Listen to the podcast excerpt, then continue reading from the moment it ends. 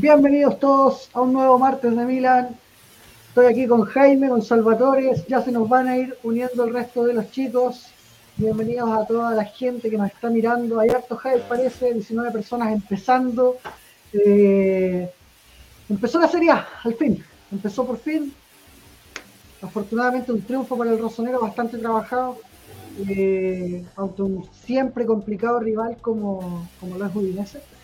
Pero antes de partir quiero saludar también a los chicos del chat. Dylan, que por primera vez en mucho tiempo vuelve a comentar primero. Bienvenido, Jorge Dylan. Eliezer García también. Muchas gracias por los saludos. Un abrazo grande. Loam, que siempre está con nosotros. Bienvenido. Dice, vienen mis camisetas de Ibra Ibrahim. Dice, mira, el poderoso Ibrahim. Cristian Emos, bienvenido. Eh, Vamos a ver, Jaime dice acá, mira, el mismo Jaime ¿ah? está en dos, en dos, universos, está en universos paralelos. Dice, ¿cómo está el timbre ahí? Este es tu live, Jaime, ¿cómo está ahí? Panchito, bienvenido Panchito también desde acá, desde como 500 metros de mi casa. Eh, Eduardo Leal, bienvenido, dice acá, bonita pantalla de espera. Eh, nos jodieron con la intro, pero ya vamos a arreglar esos problemas técnicos nada más. Cosas de la televisión en vivo. Claro. Fernando, bienvenido, un gusto verte por acá nuevamente como siempre. Dice buenas, bien por Brain, ya hizo su buen partido por temporada. eso no lo había leído. Felipe Gamero. Banea, banea Fernando, baneado.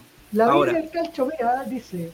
Hola chicos, un saludo de parte del hater número uno del cabeza. Bueno, bueno, ya, ya está muy pasado, muy pues, loco. Eh. Mucho, mucho pasado ya, mucho pasado. Eh, vamos más por el presente. Eduardo dice, ¿se escucha más o menos Miguel? Y bueno, voy a tratar de arreglarlo luego. ¿ya? Eh... ¿cómo estás? Vamos a partir contigo. Bueno, hola a todos, muy buenas noches. Eh, feliz ya de eh, poder volver aquí en, un martes de Milan con la Serie A ya en curso, eh, con con un Milan también que ganó, un, triunfo trabajado, como bien decía Andy, eh, que no por el momento no se dio fácil, pero gracias a Dios, eh, o, gracias también a toda la táctica, a toda la estrategia, tenemos a un gigante como Brahim Díaz, quien ganó este partido y, nos llevó a estos merecidísimos tres puntos. Así que contento, eh, este, estaba esperando ya este, este momento este, este, este espacio para poder hablar de Brahim y los 10 que siguen. Salva, ¿cómo estáis? Desear primero que todo las tradicionales buenas noches a nuestro panel, a Andy y a Jaime. Eh, bastante feliz ya añorando los martes de Milan, lo, ya los míticos martes de Milan, como digo yo. Gente que sepan disculpar el escándalo que hay afuera extrañando los martes de Milan ya, eh, extrañando los análisis también, eh, y bueno, analizar la victoria 4 a 2 contra el Udinese. A darle con todo. Ya, excelente. Yo estoy aquí teniendo. A ver si lo voy a arreglar esto. Ya, ahí sí. Ahí, ¡Qué magia! ¡Qué magia! la magia de la televisión. bueno, me falta uno, me falta uno que también va a estar acá y lo voy a presentar al toque, porque yo creo que uno de los que tiene más ganas, junto con Jaime, estar acá el día de hoy. Tommy, bienvenido. Hola. Hola a todos. Eh, Jaime estará feliz, me imagino, extasiado. Eh, hola Salva, eh, Andy. Saludos. Y a, todo, y a toda la gente un saludo, esperando que todos estén bien y qué bonito volver a hablar de un partido del Milan, un partido oficial del Milan y qué mejor que con una victoria. excelente, mira, hoy día tenemos harto de qué hablar. Eh, más que pauta es como vamos a ir avanzando en base a los temas porque hay varias cosas y es probable que se me haya arrancado algo también del tintero. Pero primero, vamos con el análisis del partido. Milan le gana 4 a 2 a Udinese en un partido, como dije al inicio, trabajado en el papel, eh, pero con un Milan que a mí me dejó buenas sensaciones en lo general. Y voy a partir contigo, Jaime, ya que tú eres el que está aquí extasiado con el tema de, de, de Brahim Díaz, pero en realidad ahora me gustaría que analices el partido en general. Después vamos a, ver los jugadores. Milan venía, venía haciendo una pretemporada muy buena, con muy poco gol en contra, por tanto ese gol al minuto comprenderás que, que deja descolocado, ¿no? Deja, y, hablo de una perspectiva mucho más desde de, de, hincha, más que, la, más que el análisis estratégico en este caso, el análisis táctico, perdón. Em, em, por tanto, eh, debo reconocer que, deja un dulce y agraz el tema de los dos goles encajados a Milan. Voy a partir por esa área. Eh, independiente de quién haya sido, más bien a, a quién se pueda responsabilizar, eh, creo que los dos goles fueron absolutamente evitables, con una buena estrategia desde la perspectiva de posicionamiento defensivo. Y además son goles que te llegan, eh, como, se, como dice Vito, ¿no? el segundo piso de la cancha. Eh, que, es un tema que se venía pendiente y que lamentablemente no se ha podido eh, mejorar del todo. Eh, cabe decir de que uno de los aspectos que ustedes siempre destacaban, y por supuesto me sumo a eso, es de que necesitábamos efectivamente alguien que pueda generar, ganar balones por arriba, porque es, fue por donde nos marcaron. Por tanto, en algún momento vi complejo el desarrollo del partido. Sin embargo, eh, a diferencia de lo que a veces podíamos ver en la temporada pasada, que veíamos una defensa muy sólida eh, y un ataque que finalmente no, no lograba del todo. Eh, notable, Pancho, gracias. Eh, un ataque que no lograba concretar del todo, ¿no? Con un 10 inexistente, independiente de quién haya sido, porque no solamente fue Brahim, sino que también Kronic, que si en parte no era un 10 a mi juicio, pero. y por derecha Salame y Junior Mesías siempre era un problema, ¿no? Y se le cargaba mucho la mata a un Rafael Leao que, incluso en febrero del presente año se vio sumamente superado por la situación.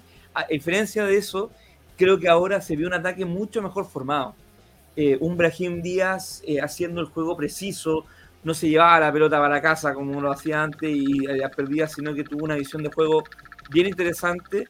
Eh, participó con prácticamente todos los goles de alguna manera. No necesariamente con la asistencia, pero sí en la generación de juego, y eso habla muy bien de un 10, sobre todo cuando una posición que se utiliza en Milan, que no se utiliza en todos los equipos, pero como se decía antiguamente, siempre la pelota al 10, y Ibrahim Díaz supo tener esta carga. Dicho eso, ya que quiero hablar de Ibrahim Díaz, quiero decir públicamente, en algo que fue público, eh, un youtuber eh, comentó de que encontraba lamentable de que Ibrahim Díaz haya tenido que mostrar este nivel ahora, cuando hay más competencia y no cuando estaba solo yo al contrario, creo que Brahim Díaz, eh, tener la posibilidad de tener a tres personas candidatas para ser número 10 eh, en el Milan y que genere este nivel, le da un upgrade al equipo tremendo, ¿no? Eh, porque se dejaba entrever en los dichos del, del, youtuber de que no hubiésemos ahorrado un Charles que leer, un Atli, etc. Sin embargo, al contrario, creo que hoy día el conflicto de pasar de no tener a nadie que pueda ocupar la posición de 10 en un esquema que Pioli lo utiliza constantemente, a tener tres personas que hoy día estén a un nivel bastante bueno para poder ocupar ese rol, me parece que demuestra el avance de un equipo gigante como es el AC Milan. Así que, eh, a mi juicio, bueno, después vamos a hablar del Maldini y el Cherchi, eh, pero sí creo que, se mostró en, Milan eh, un, una visión de juego mucho más clara respecto al tema del ataque, con pases cortos, con eh, apertura de espacio, o utilizando mucha gente también en ataque, algo que no es tan normal, sobre todo en el fútbol italiano, lo cual generaba la oportunidad y que finalmente hizo que Milan se llevara los tres puntos para, la casa. Concuerdo contigo, Jaime. Muy buen análisis. ¿eh? La verdad es mm. que preciso y conciso. Eh, Tommy, voy contigo ahora. fue un partido raro, un partido que empezó con un gol en contra del minuto y fue como, ¿what? ¿Qué está pasando? Eh, y otra vez el mismo de siempre, Becao, que tiene 5 goles en Serie A y 3 se lo ha hecho el Milan. Impresionante. Eh, es como lo de que pasa con Agudelo, que solamente contra el Milan juega bien. Eh, chiquitito de Spezia. Y, y, me gustó ver esto de, de la de cómo el Milan pudo resolver el partido ante la adversidad. Antes, muchos nosotros decíamos, por ejemplo, la 2021, que yéndose a dos temporadas anteriores, que el Milan nunca dio vuelta un resultado. La temporada anterior ya empezó a dar vuelta a los resultados, se notaba que tenía un equipo diferente, que tenía una nueva mentalidad, y ahora lo siguen confirmando. Un equipo que puede dar vuelta un partido, eh, disculpa, hay un sonido como. Sí. ¿De ruleta? Sí, era Sí. Lande, era Lande, era Lande, era Lande. En volar, en volar el que estás con la cam el sonido de la cámara y no del micrófono, puede ser eso. Eh, continuando lo anterior, eh, el Milan de una sale a, a tratar de dar vuelta al partido. Lo, Calabria, Calabria se pierde un gol insólito, eso no debió ser penal nunca al principio. Debió meter el gol Calabria, pero se cobra un penal bastante claro. Hay una falta clara sobre David, a pesar de que fue una pifia. Y empezamos ya al tiro. Y después otra jugada de Calabria, ya se da vuelta el partido. Y eso todo en menos de 12 minutos. Milan en- solamente en 10 minutos, antes del minuto 12, después del gol de, de- de Udinese, ya había podido dar vuelta al partido. Y eso ya te da una sensación de un equipo que está eh, mentalizado, un equipo que sabe lo que juega, un equipo que sabe lo que busca.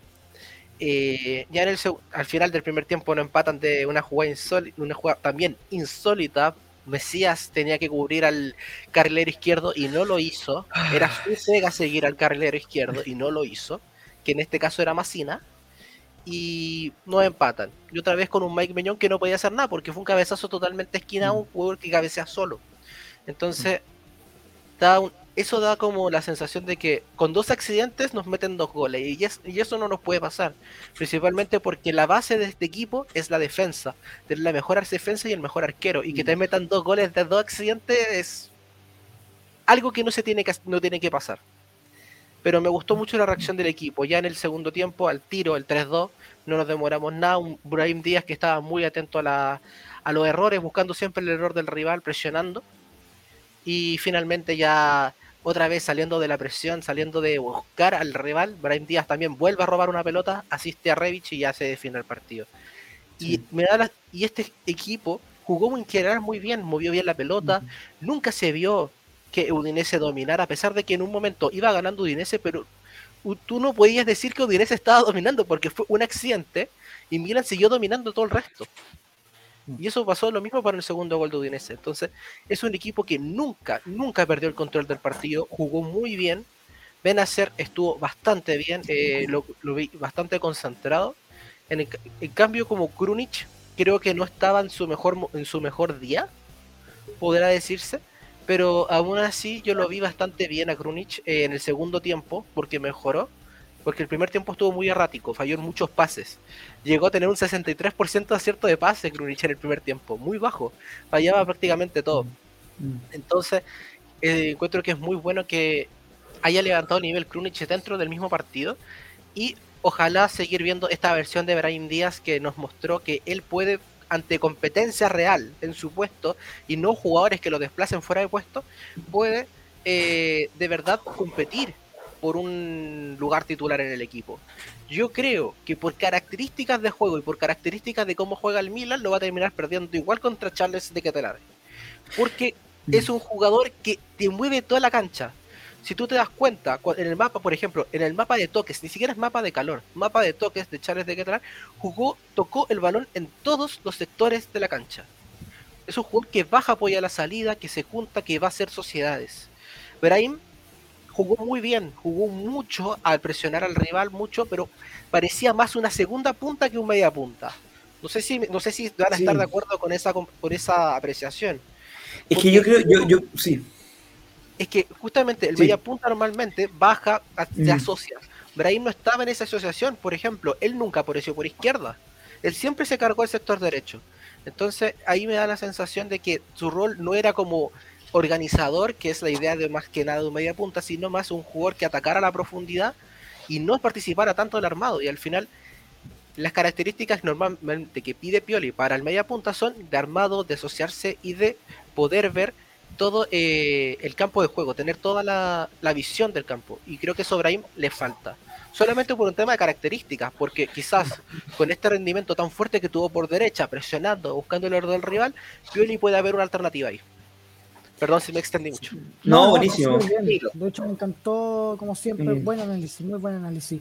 Antes de, pas- de seguir contigo, Salvo, y dar mi propia perspectiva, voy a seguir con los comentarios, muchachos. Panchito dice, hola chicos, ¿cómo están? Imagino que contentos con la vuelta de la Serie A. Acá Felipe Gamero dice algo que provocó varias reacciones en el chat. Elon Musk va a comprar el Manchester United. Oh, un tuit hoy día. Bueno, él tiene con los 44 mil millones que con- supuestamente iba a comprar Twitter, pues No, de alcance le sobra para comprar como 10 equipos top de Europa. Eh, Teo Jensen, bienvenido, dice saludos. Hoy paso fugas para decir, paso fugaz para decir que aguante la Brahim neta y paso al team diferido. Ok. Miguel, que iba a estar acá, me dice, bueno, saludos hoy, apaño en el chat, que te vaya súper bien, Miguel. Creo que hashtag. Free Miguel. Eh, Andrés Rangel, bienvenido, dice listo para el martes de Milan. Ese Eh, es Dylan así. dice, yo me compré la camiseta de la temporada pasada con el 10 de Brahim estampado Jaime. Jaime se quita hoy, dice acá, bueno, ya lo está, de, de- de ahí lo va a hacer. Un saludo a Jorgito, un abrazo del Tábulo del Diablo. Eh, acá Miguel dice, el mercado nos estresó a todos, esperábamos todos con ansias que comenzara la Serie A.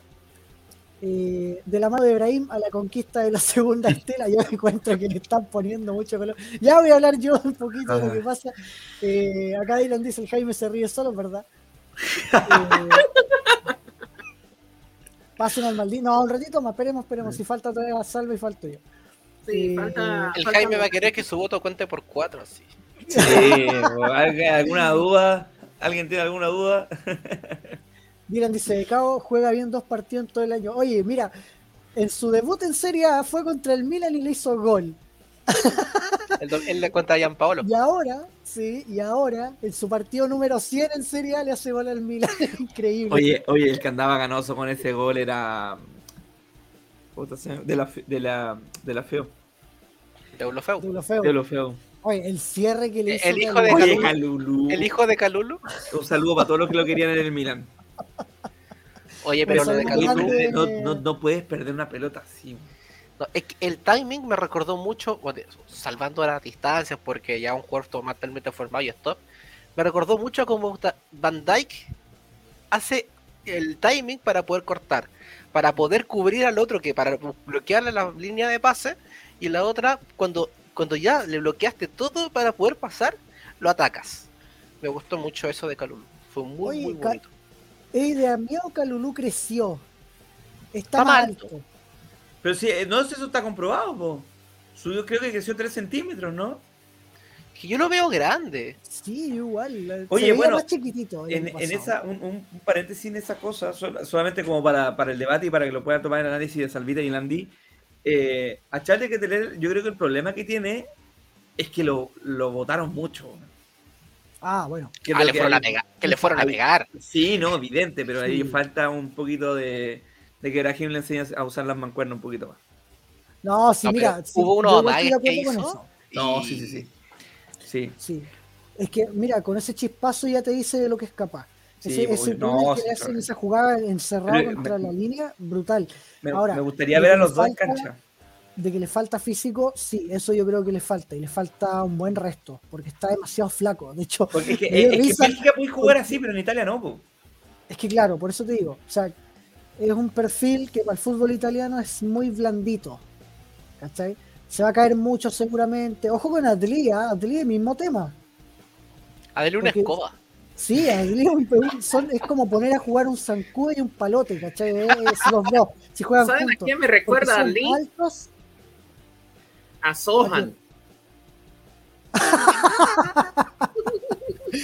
To- Totalmente out of context, ya, pero bueno.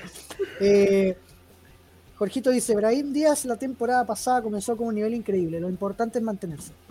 La gran diferencia, como dice Jaime, es que ahora tiene competencia y se le acaban los, los cupos. ¿ah?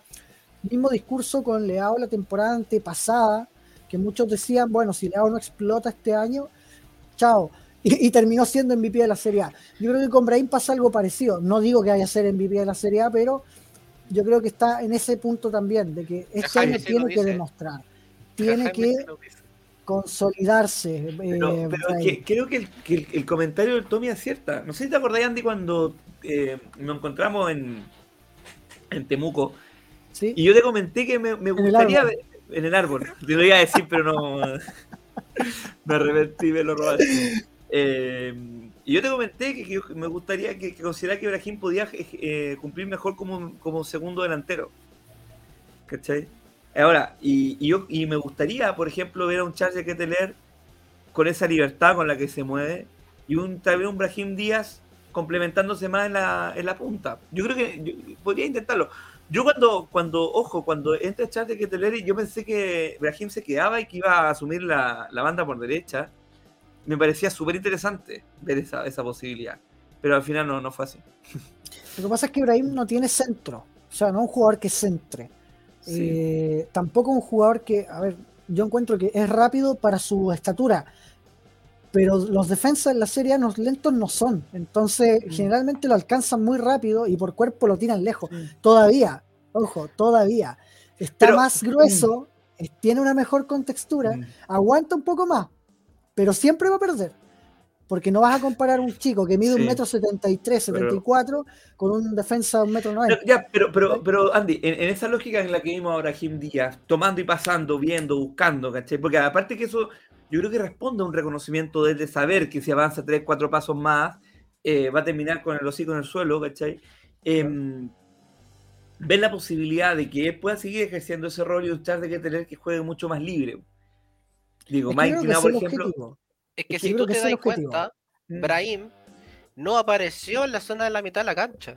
Él siempre apareció en zona Por de tres cuartos para adelante. Pero, pero, pero, pero ¿cómo, ve, ¿cómo vería ahí Tommy y Andy y Salva eh, em, la posibilidad que pueda, pueda- se pueda probar, obviamente con todas las libertades de juego, ¿no? Pero de qué tener Brahim y Rafa Leao. Pensando en Brahim en esta. Mira, yo lo veo interesante, quizás, pero muy improbable. Porque Pioli no Depende juega del- con media punta. Es que depende del, de los No. extremos derechos y su rendimiento. Porque si Ibrahim, por ejemplo, en este caso, te muestra que puede subir por la banda, ganar duelos y, y, so- y aún así presionar y ganar al rival y así tener la visión y tener la habilidad para poder asistir en ese espacio reducido, quizás lo pruebe, pero yo encuentro que depende mucho de que Mesías eh, no rinda, que ya partió mal, hay que decirlo, y, y lo Sí, mismo sale mal. esperaba más.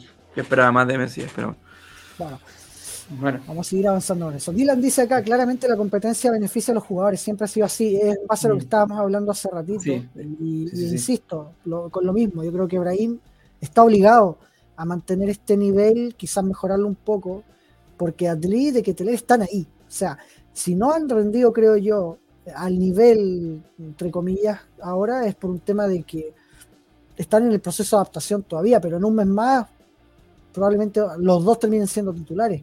Si, si vemos, yo insisto, si vemos su, si comparamos su nivel en su, eh, ¿cómo se dice? En su temporada pasada con la, con la temporada pasada de Brahim. eh, acá dice, es bueno que Brahim esté a este nivel hasta que CDK y Adeli se adapten. Bueno, me, me sacó el... Lo dijo Pioli. Lo dijo Pioli, Sí. que CDK tiene muy buenas cualidades, que tiene muy buena adaptación y que conoce muchas zonas del campo, pero que él está llegando a una liga nueva, que la liga de belga no es la liga italiana y que necesita un proceso de adaptación y que hay que dejarlo que lo tome con calma. Eh, Pioli es el que tiene la película más clara que todo, Que es cierto, o Se sea, estoy de acuerdo. así que es normal que Brahim inicie en este caso. Ya, Adri lo mismo, al final la liga francesa no es la liga italiana, eh, no venía en la mejor forma desde allá, a pesar de su gran pretemporada. Entonces es bueno que los vaya integrando a poco. De No, y, nadie tiene, día- y nadie tiene el puesto comprado. Exacto. sí, y aparte, Adli el otro día, por ejemplo, no entra, pero porque entraron muy buenos jugadores también. Entró, entró Povega, entró Rigi, entró Giroud. Eh, no es que entrar, no es que entró, no sé, come fulanito y así, Claro. un, un cualquiera. Eh, Y el Bolainas también.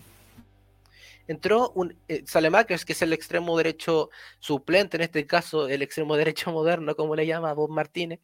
Eh, y así es que entrar la- los cambios Bien. fueron calcados, en que en general, posición por posición es lo que se va a jugar, salvo lo de Claro. Origi, que Origi sí entra más, que nada para hacerlo debutar. Se- Claro. Esa es la gracia de poner a Origi, para que tuviera sus primeros minutos, y por, e, porque Adri podía entrar por ahí. Exactamente. Y de hecho yo nunca entendí el cambio de, de Origi que entrara encima por banda. Es como, Mm. no sé, raro, raro. Acá Lo vi dice bien. Partiazo, Ve bien Origi. sí, sí, se movió bien. Yo igual lo vi bien. me- interesante, interesante. Partidazo espectacular de Calabria, dice Dylan. eh, concuerdo. Eliezer dice, si no llega Siege, ojalá Pioli le dé por usar a Brahim de extremo derecho. Cuando juega por banda con libertad, como contra Udinese, rinde.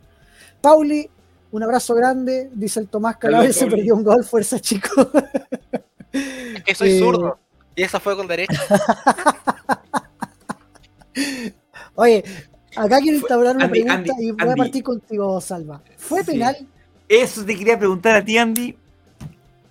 ¿Fue penal? Sí fue penal. Yo- Sí fue penal, dice Salva. Sí fue penal.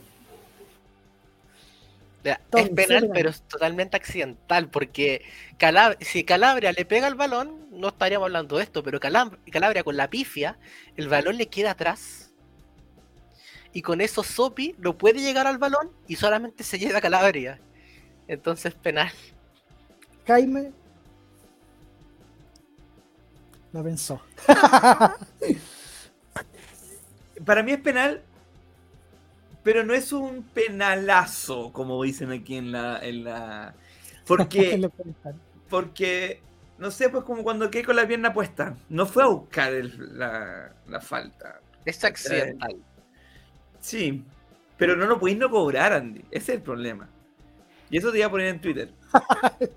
Fernando dice sí fue penal porque el árbitro lo marcó. no, mira, para mí. No, para y en mí todo sí caso. Odine- Para mí sí. O sea, ¿Pero, y yo pero ¿qué pusiste en Twitter? ¿Qué pusiste en Twitter? No, primero puse que no fue penal. Para mí no fue penal en la primera. En la, en Ah, la primera impresión. Eh, En la primera instancia. Sí, Sí. en la primera instancia para mí no fue penal. Y después, cuando vi la repetición, claro, cuando, veo la, Eliezer, me- me- sí. cuando veo la repetición, viejo, yo dije, Sí, hermano, ah, menos mal que no lo lesionó, porque accidental o no, Sí. se lo llevó puesto. No, se lo llevó evidente, puesto lo Lo que pasa es que yo creo que, que- que la, la pregunta tuya, Andy, estaba marcada por el hecho de cuando hay un penal eh, muy provocado, pero en mi, a mi juicio no, ¿cachai? Ese es mi tema. Pero para mí sí es penal, que quede claro. Pero para mí un penalazo es cuando alguien efectivamente va a buscar votar al, al jugador. ¿Cachai? En este caso fue inevitable. Es que mira, hecho, es que al final es un penal provocado por la jugador- pifia de Calabria. Es que es no se esperaba la pifia. Es que por eso, es como cuando un jugador pasa a tocar la pelota con la mano en el área. Es penal. Independiente de si fue con voluntariedad Sí, sí, sí, o no, no, es Yo penal. siento que estás dejando como que yo dije que no fue penal, no sí es penal. es penal. Lo que pasa es que me demoré porque quería cómo explicar mi tema de que para mí no es un penal así, en el sentido que Ya. Es penal, pero no es penalazo. es penal, pero no es penalazo, lo siento, Elisa. Ya. No, es que yo peleé con un hincha de la Juventus por eso. Porque él decía, bueno, ya le están regalando penales al Milan. No, ¿Sabes qué es lo peor de todo, Andy? En un grupo de WhatsApp de Sella que estoy, ya estaban diciendo esa, esa estupidez de que, ah, ya, ya, ya le están regalando penales al Milan, ya le están robando al Udinese. claro. Ahora, tampoco es de esos penales que te deciden un partido, porque al final el Milan terminó goleando. Pero. Puedo meter más si quería. Sí, Oye, perdón, sí, sí, paréntesis, perdieron. eh, sí, efectivamente el Tommy Díaz estaba muy benevolente con Brahim Díaz para evitar esto. Puta, Ah, me lo cambiaste. Espera, sí, no, colócalo, colócalo, colócalo. espera, espera, Ese comentario el hincha de la Juve también participe. Oh, hablando de la- perdón, un- una licencia hablando de la Juve. ¿Vieron que Rabiot está pidiéndole 9 millones más bonus? Quiere ir. No se quiere ir, no se quiere ir, no se quiere ir, no se quiere ir. Está contento Menos- ganando 8 millones en, el- en la, en la Juventus. Claro, y menos después de lo que de la exhibición, oye, lo del Manchester United, viejo, yo no sé si hay algún hincha acá, pero. Ah, escuchar a- Yo jamás me querría ir allá. Yo, este miren, con el respeto que Ah, le esto, tengo- esto me refería, perdón, lo del Tommy. ¿ah? Aquí lo encontré. Sí, me quería hacer como el Tuchel contra Conte ¡Oh, qué momentazo! weón. Lo Oh, disfruté tanto que me encantó. Oye, Oye, pero- y Conte cizañero en Instagram Pero- después y... Sí, Pero no, sí. pero, pero volviendo al comentario, el Tommy ha estado bien benevolente con Brahim Díaz, incluso en Twitter, ¿ah? así que nada que decir. No, es que yo soy objetivo. Si un jugador juega bien, yo lo digo. Que claro, el César lo que es del César. Eh. ese es Sí. el tema. Si no tengo, yo no le tengo mal a nadie. Que me quiera que se haya cayó con una cuestión diferente a que si él hace un buen partido, lo voy a Eh, decir. no, que pero se queden todos. Bakayoko, o sea, ya nadie lo, nadie lo quiere. Yo creo que No, ni, Pioli su no lo propia, quiere. ni su No, propia ni Pioli. sombra lo quiere. Ni Pioli lo. Que se- cuando ya ni siquiera el técnico te quiere es por algo, ¿cachai? Eh, Pobre Claro, vaca. claro. Acá me dicen, me corrige el ser mi Sandy desde la pretemporada. Estoy comentando por Twitter que Calulú está el de tamaño, está el tamaño de Leao. Ah, ya, No sé si alto. metro noventa. Leao mide metro 91. No, un Ahí. 88. Está ahí con. Ah, 88. Mira acá pone Jorge Soto, bienvenido. Revich es más grande que llegar con bajón a las 4, abrir el horno y encontrar pizza. ¡Oh! Oye, partidazo de Revich igual, ¿eh? No, No, lo vi muy activo, lo vi muy activo. Extraordinario. Sí, sí.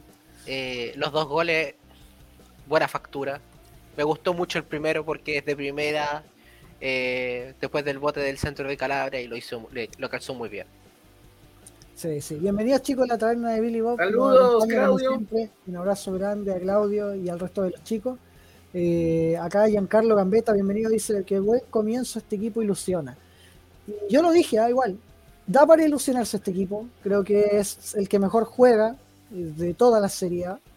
Eh, se podría decir que el partido de Napoli con Elas también fue un partidazo hasta el 3 a 2. Después Elas se fue al- a la B, literal. Se el derrumbó. Verona cambió muchas cosas. Oye, pero Eh, muchos goles la fecha 1 en general, ¿ah? Ni Sí. un empate. Ni un tres empate equipos, ¿no? Tres No, no, no, equipos que Fue- Solamente hubo victoria y derrota. Sí, no hubo ni un empate.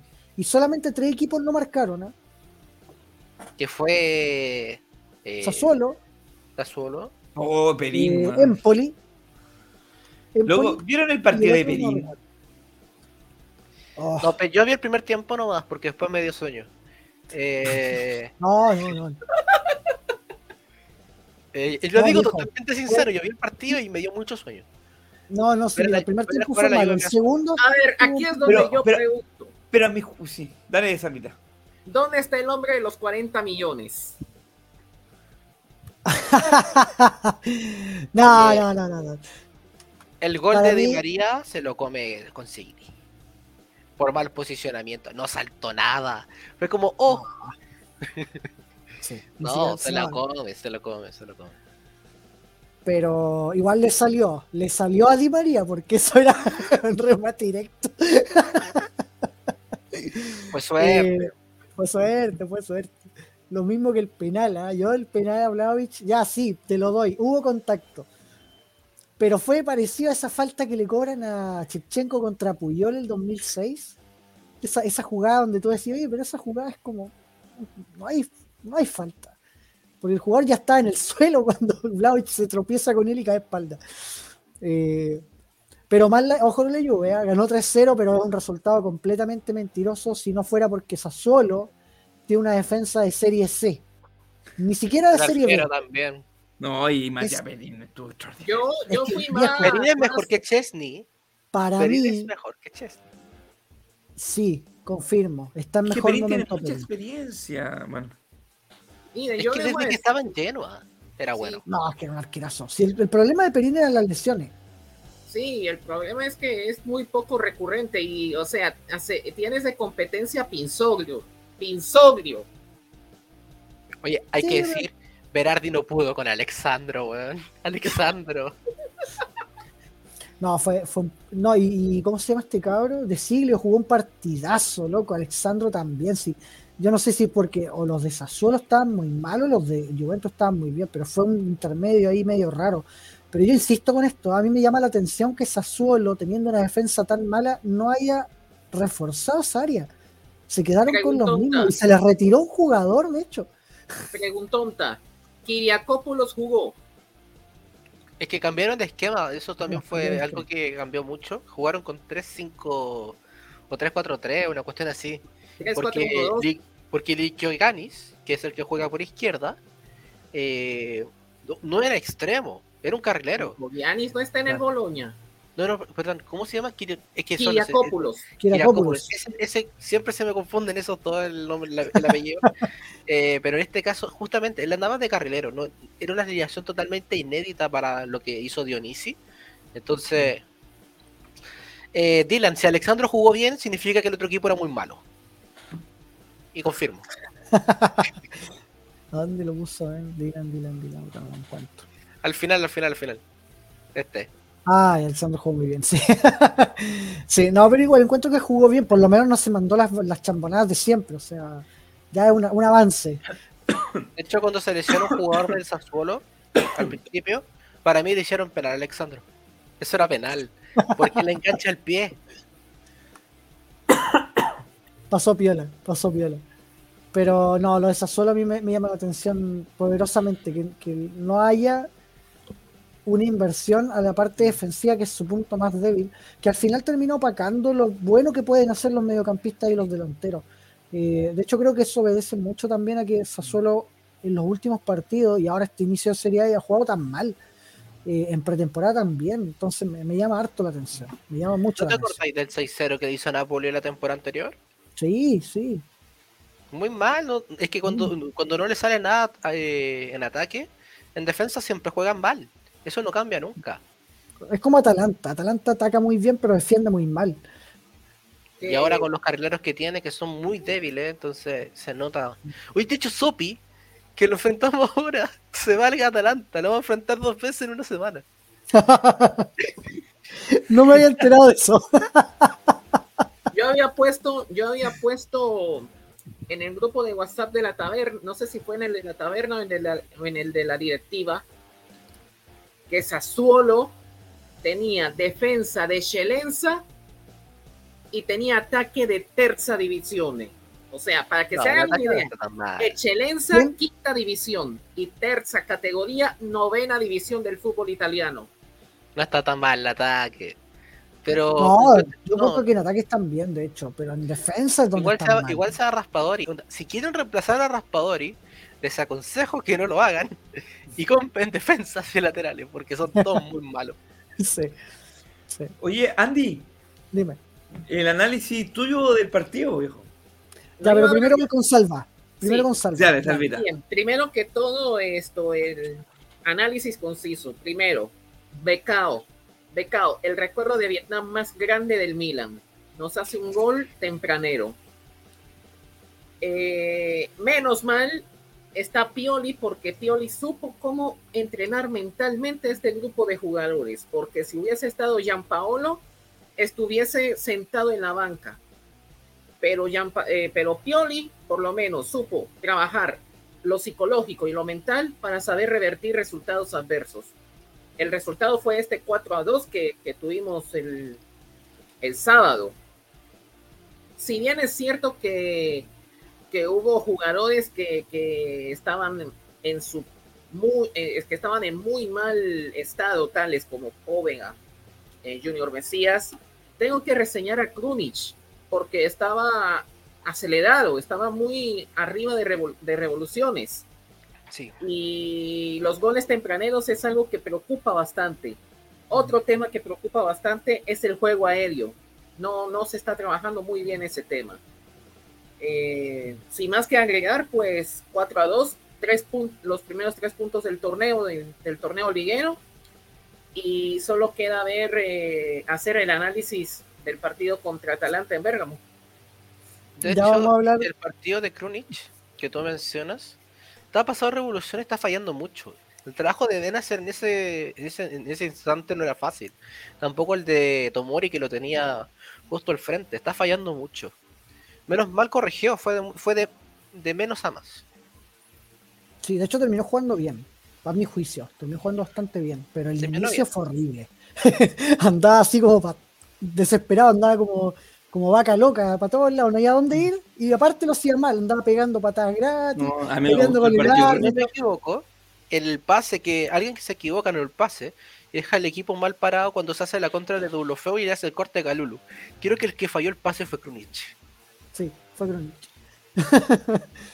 Sí, son No, cosas que se deben corregir en los entrenamientos de, de la semana. No, Sí. eso yo lo deben haber avisado, porque no, el equipo no puede quedar mal parado por un pase mal de un mediocampista. Exactamente. Y bueno, yo voy a pasar a decir primero a poner, a poner un poco paño frío, porque este Udinese para mí es más malo que el de la temporada pasada, bastante más malo de hecho. Y me preocupa que, como decía el Tommy al inicio, la principal virtud de este Milan se haya visto vulnerada tan fácilmente por dos desconcentraciones. eh, dos cosas que debe- deberían estar trabajadas a estas alturas, que es el juego aéreo primero, porque no pueden haber cuatro jugadores rodeando a, a Casadei en el primer, o sea, perdón, a, a Becao en el primer. Sí, sí, sí. Casa, que es mira, el tema del día. estaba leyendo justo el, el tema de Casadei, hay un interista troleando al Milan. Eh, Becao solo en el primer gol estaba rodeado por cuatro jugadores del Milan. Entonces, yo encuentro que eso no, te- no, no, no puede pasar. No puede pasar. O sea, Calulu y Tomori se quedaron parados al medio marcando a un solo jugador y el resto, bien, gracias. Benacer estaba cubriendo bien adelante, nada que hacer ahí. Mesías se quedó mirando lejos de la acción. Y no recuerdo si fue Calabria el que se comió el cabezazo ahí, la marca, pero, pero fue alguien. Revich, Era. Revich. Revich, Revich era Revich, claro. Entonces me llamaba a mí la atención que no había ningún defensa ahí. había puro atacante. Así que bueno, eso es una cosa. Eh, lo negativo, entre comillas, bueno, el aspecto individual, analizarlo en estos partidos siempre es como engañoso, porque siempre el primer partido de la temporada es el más difícil. Eh, se pueden perdonar errores también, eh, porque es el primer partido, pero no se puede volver a repetir. O sea, estamos hablando de la mejor defensa de la Serie A en la segunda mitad o la segunda rueda de la Serie A pasada y probablemente la mejor defensa de Europa junto con la de Liverpool. Entonces, que te hayan vacunado dos veces en un partido es, preocupante. Yo espero de verdad que esto mejore para el partido que viene y que bueno, dijimos que si no se fichaba un jugador con un perfil defensivo, eh, con buen juego aéreo, íbamos a tener problemas y lo sufrimos. Lo sufrimos feo encima. Eh, en lo positivo, bueno, destacar a Brahim Díaz, ya vamos a pasar el Maldini al Churchill, pero destacar también a Calabria, destacar a Benacer, que me encantó el partido que hizo, destacar a Revich, que también me encantó el partido que hizo. Teo que jugó bien también. Eh, Teo Hernández, que jugó un partidazo también. Eh, en términos generales o en líneas generales, el equipo estuvo bastante bien y el juego fue ampliamente dominado por el Milan.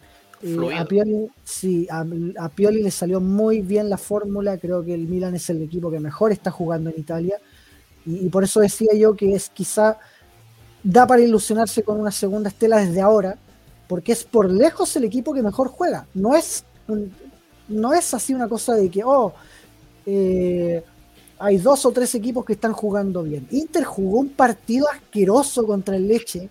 Ganó en el minuto Leche, por 95. favor, el equipo Y estamos- de Y estamos hablando de un Leche que quedó eliminado de Copa Italia contra un equipo de Serie B, con todos sus titulares. Un Leche que es el principal candidato a dejar la, la categoría. Más que No Salernitana, más que Especia, más que Cremonese, Leche. Me dio pena Cremonés. Jugaron ¿Cómo la- tan bien. Sí, Jugaron muy bien. mala pata. Bravo. Pero Yo creí que la iban a pe- yo creí que Fiorentina la iba a pechear. Claro, entonces Milan, mejor que Inter en juego, lejos. Mejor que Juventus en juego, lejos también. Sí. La Juve tiene suerte. horrible. la Juve Juve tiene tuvo mucha mucha suerte. Sí. De hecho, el partido se destrabó con el penal de Vlahovic porque estaba a punto el empate de Sassuolo. Roma jugó muy bien. Ese yo creo que es el equipo que más se acerca al Milan en este momento. Roma jugó muy bien contra el contra la Salernitana que le jugó el partido de su vida, No, están en copete feria. Pero, feria. Pero se perdieron todas estas ocasiones. Generaron no sé cuántos tiros al arco, se perdieron todos. Lo que se pierde, esa jugada donde Dybala patea al palo, ah, después patea a Abraham, la tapa el defensa y Saniolo no le pega. Terrible. Entonces, y Napoli por otro lado, y yo creo que ese fue un intercambio de golpes nomás y ganó el que tenía más poder ofensivo, nada más. Eh, en otras circunstancias, yo veía un empate ahí más que, que una victoria del Napolitano holgada más encima, que fue 5 a 2 al final. Es que tiene un equipo Entonces- mucho más débil, el Verona. Claro, y han salido jugadores importantes. Entonces, este Milan a mí me gusta, primero por su juego, que creo que es lo más importante. Segundo, por lo colaborativo del equipo. No hay jugadores comilones. ¿ya? Si antes teníamos quizá un Brain Díaz que no pasaba la pelota, eh, un Leao que de repente se encerraba y lo iban a rodear entre cuatro. De hecho, ayer, eh, ¿cómo se llama? El partido con Udinese, hubo jugadas donde había cuatro jugadores marcando a Leao. Entonces es muy difícil jugar así. Eh, Le costó jugar en general. le costó. fue, más, fue más como mantener posesión porque al final tanta marca por izquierda ayudó que por derecha destrabáramos el partido. Exactamente. Entonces, me gusta este Milan más que el de la temporada pasada, porque encuentro que hay un juego mucho más fluido, hay una madurez y un crecimiento de parte de los jugadores. Eh, y bueno, vamos a ver cómo nos respetan las lesiones esta temporada también, pero, pero yo insisto, da para ilusionarse con este equipo. Champions es otra cosa, todavía no empieza, queda mucho para eso, pero hoy... Falta, una, falta un partido para definir la fase de grupos. Claro, pero hoy vamos a hablar del Maldini y el Cherchi de la fecha. Vamos a partir al revés ahora. Vamos a hablar del Cherchi, porque creo que los puntos bajos del equipo fueron menos que los puntos altos. Y a la gente le voy a pedir acá que coloque cuál fue su Cherchi del partido, el jugador que encontraron más discreto, más bajito. Y aquí voy a partir contigo, Salva, que siempre te dejo para el final. Voy a partir contigo ahora. Cherchi, tu Cherchi del Milan Udinese.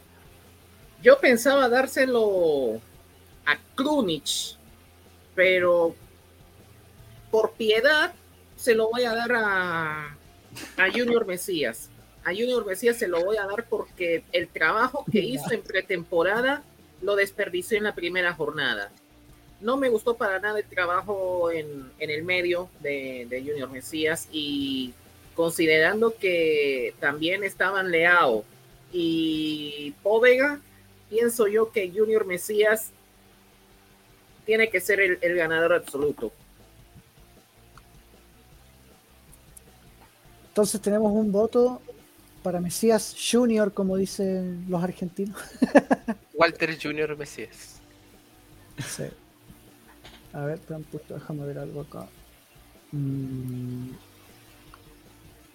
Déjame, déjame, déjame llorar, dijo un argentino. Vamos a hacer algo más bonito acá. Eh... Adelante. Eh... Ya hice mucho más bonito, buscar. Ahí sí. Cherchi de la fecha. Imagínate, está leado ella. no, no fue un buen partido leado para mí. Eh, le costó, le costó mucho. Cinco puntos me dio en el fantasy. Mira. A mí me dio dos. Eh, pero bueno, ahí estamos, candidatos al Cherchi de la fecha. Eh, Tommy. No, para mí el Cherchi de la fecha fue Mesías. creo que le dieron muchas oportunidades para que pudiera destacar mucho campo abierto y no lo, no lo aprovechó. Eh, en el gol del segundo gol de Udinese es el quien se duerme porque él tenía que perseguir al carrilero y lo deja totalmente fuera. Entiendo que no tenga que perseguir al delantero, eh, uno de los, de los de suceso, eso ya son materias centrales, pero el carrilero lo tenía al lado y tenéis que seguir. sí. Tenéis que seguirlo, mínimo. Eh, es una lata tener aliado acá, pero no fue un partido bueno de él, no se puede decir que jugó bien. Pero no creo que haya jugado tan mal. Yo creo que ayudó mucho a mantener la posesión. Y bueno, la, cuádruple, la cuádruple marca que mencionó el Andy lo ayudó mucho al Milan a poder tener un, ataque por derecha bastante más fluido. O sea, al final todos los goles del Milan llegan por ahí. Totalmente inesperado, porque por la temporada pasada no llegaba nada. Eh, y sí, yo creo que Mesías, por un tema de desaprovechar tanta oportunidad, tanta tanto marcaje, el marcaje en el segundo gol, eh, sí, para mí es el Cherchi. No fue un desastre. ¿eh? No. Muchos dijeron que fue un desastre, que es una basura. No, yo no encuentro que fuera tan malo, pero no estuvo bien. Excelente. Jaime, tenemos dos votos para Messi ya. Sí, no, suman un tercero. Eh, sí, eh, sobre todo porque siempre Junior Messi algo me ha producido positivo, ¿no? De lo que es así como Em, de lo que puede dar, ¿no? Yo, yo tengo buenos recuerdos de él en Crotone. Entiendo que hay que marcar la, diferencia de respecto de, lo que significa un equipo versus otro. Pero em, y venía haciendo una buena pretemporada, ¿no? Venía haciendo una buena pretemporada en, eh, en, el Milan, eh, a mi juicio mucho mejor que, que Salame. Eh, por eso yo esperaba bastante de él. Pero creo que fue un poquito decepcionante. Respecto a lo que venía mostrando, ¿es el malo de Mesías de la temporada pasada? A mi juicio no. Yo creo que ha tenido un upgrade, pero creo que sigue siendo insuficiente. Y bueno, y el, mi otro candidato era Krunic, pero se lo da a Mesías, pero creo que Krunic no, no entendí ese juego tan pasado a revoluciones. Una persona que, que la temporada pasada se, se lució por eh, estar al pie del cañón en las peores, una persona que se lució por haber jugado en casi todas las posiciones de la cancha, una persona que, que mostraba esa estabilidad que tal vez no destacaba, eh, no era el Zidane, no era, no era un Leo Messi, pero que trataba de cumplir las funciones, sentí que entró extremadamente nervioso al partido. De otra manera no, no comprendo su, su revoluciones a mil por hora en todo sentido y eso me parece que es una falta de profesionalismo muy grande también. Y, y eso más bien me, pero sin embargo me sigo quedando con Junior. Respecto a Rafael Leao, eh, no, no fue un partido malo, pero fue un partido muy discreto, eh, siendo un- una persona del montón, y estamos hablando de quién fue eh, probablemente el mejor jugador de Milan de la temporada, eh, junto con Mike Mañán. Yo voté por Mike Mañán, pero entiendo que Leao se llevó la mayoría en, en Milan Club Chile, y respeto eso. Eh, y bueno, lo de Tomaso Povega, eh, ah, hay que darle tiempo. Yo creo Entró que muy mal. Sí, sí, pero hay que darle tiempo. No lo voy a tirar a partir todavía. Lo dejaré. que no, pero mi, mi- no. mi- mi voto No. es para Junior Mesías. Ya, entonces tenemos tres sí. votos. quiero hacer una, una señalar algo. Está bien no haber tenido la pretemporada completa porque él se lesionó la mitad.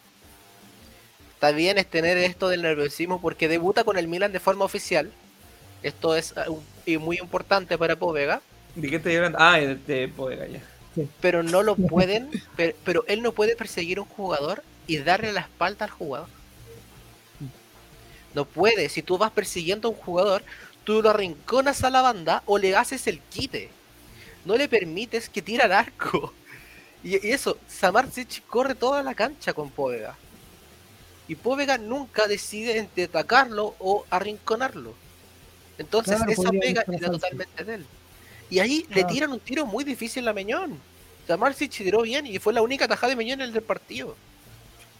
Atajadón, por cierto. Sí, nunca hay que dejar que el, tira, que el jugador tire y mal Povega y el otro no puede ser, ser tan poco decisivo al momento de atacarlo.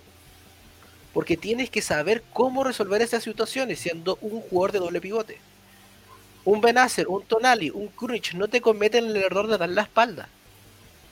Pueden perder, obvio que pueden perder, pero ellos buscan alternativas para que el jugador no genere peligro. Oye, mira el comentario del Dylan, dice, hizo lo que hizo Valo Touré en el derby. me acordé, me acordé, me acordé de lo mismo. Sí. sí. Confirmo. Es que dio la espalda y quedó tirado. Sí. Es como el jugador, ya tira, dale. Eso no le puede pasar más. El primer partido, su, su debut oficial en el Milan, puede haber estado nervioso, se le pasa. Porque al final no pasó a mayores. Pero no puede pasarle de nuevo. Yo estoy seguro de haberlo visto jugar antes por Milan, antes que se fuera el toro. O estoy, ¿no? No, estoy no, perdido. este No, es su ya, debut oficial. Ok. Es debut oficial. Sí, perdón, disculpen. Pido Sí, perdón. quizás creo que jugó pretemporada. Es que creo. algo más, tengo como un fugaz recuerdo, pero no. Pero no, no- no- recuerdos así como vivos, vivos no tengo. Eh, yo, bueno, voy a pasar con algunos comentarios para no dejar tirados a los chiquillos, porque bueno, está remarcadísimo. Mesías por todas partes y mi voto no va a dirimir absolutamente nada ahora. Eh, pero todo el mundo me dice acá Mesías, Mesías, Mesías, Mesías, Mesías. acá dice Leao bajísimo también, Mesías, dice Mesías y Leao, dicen acá. Eh, bueno, lo que dice acá, Revich Ibrahim subieron Leao, más o menos, espero recupere el nivel. Eh, Povega estuvo en kilómetro por hora, dice Eliezer. Y bueno, claro, hay que darle tiempo a Povega, dice Joaquín. Un abrazo, Joaquín. Un abrazo grande. Saludos, JJ. Eh, Gigante, gigante, JJ, un crack. Guti, Un crack. Guti, bienvenido, dice Mesías, pero Povega no se queda atrás, parecía que le pesaban las piernas. Yo Sí, ahora voy a hablar de mi voto eso. y yo se lo habría dado, pero a ojos cerrados, a Povega, si no fuera porque apenas entró en el minuto 84.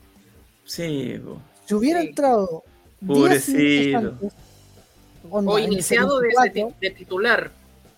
No, no, ni No, siquiera titular. Pero si hubiera entrado en el 74, en el 70, yo se lo daba a él a ojos cerrados. Porque me recordó a Bakayoko cuando debutó con el Milan hace poco, en la temporada pasada. Un jugador extremadamente lento, completamente desconectado de los mecanismos. Ya, yo no lo voy a matar con esto, por cierto. Me, mete, ah, mete, un, mete un freno, no, es que el lo debut de mismo, Bakayoko, pero el debut de Bakayoko fue ¿Qué te digo? No, no, no, de pero, verdad me hizo no, pero el debut de Bakayoko fue, fue peor. Pero viejo, Eh, tú. El debut de Bakayoko Sí, casi sí, se se fue expulsado. Pero se es que No, de hecho fue chistoso. De No, hecho fue esa chistoso lesión, lo de esa, Bakayoko. esa lesión nunca se la creí. nunca. El que viejo en cualquier momento se ha expulsado. Sí, de ¿Cómo hecho, salir? fue chistoso. Porque esa misma fecha, una hora antes, había jugado Lazio y a Chervi se vio expulsado por la misma falta de Bakayoko. Oye, pero ¿ustedes han cachado cuando un niño quiere entrar a un juego? El papá lo hacen, o la mamá, o los dos lo hacen entrar al juego, se asusta y quiere puro irse. Claro. Ya, así vi a Bakayoko. Quería entrar, Bueno. entrar, lo metieron, se asustó y se hizo el lesionado. Volviendo, oye, volviendo al, al- a, a al voto, para no alargarme. Encontré muy mala Povega en, relación al resto, pero no lo voy a matar como dije porque entró muy poco y porque era su debut. Entonces puede pesar la cabeza, pueden pesar los nervios. Yo sé lo que se siente eso. O sea, el nervio de debutar jugando en alguna parte. Y, y es complicado manejarlo. Ahora, si me voy a Krunic, por ejemplo, si me voy a Leao, no tuvieron un buen partido en general, pero Krunic mejoró y Leao sí, Leao tenía complicado jugársela y aún así se las arregló para generar peligro. De hecho tuvo dos ocasiones que podrían haber sido dos golazos, pero tranquilamente. Y las dos se fueron arriba del larguero, pero por nada. Generó peligro igual Leao. Se las arregló con marca y todo. Y Krunic, por otro lado, partió con toda esta revolución, en la cadena salía y toda la cuestión. Yo pensé que no iba a terminar el partido. Los comentaristas de ESPN dijeron que Krunic no termina el partido.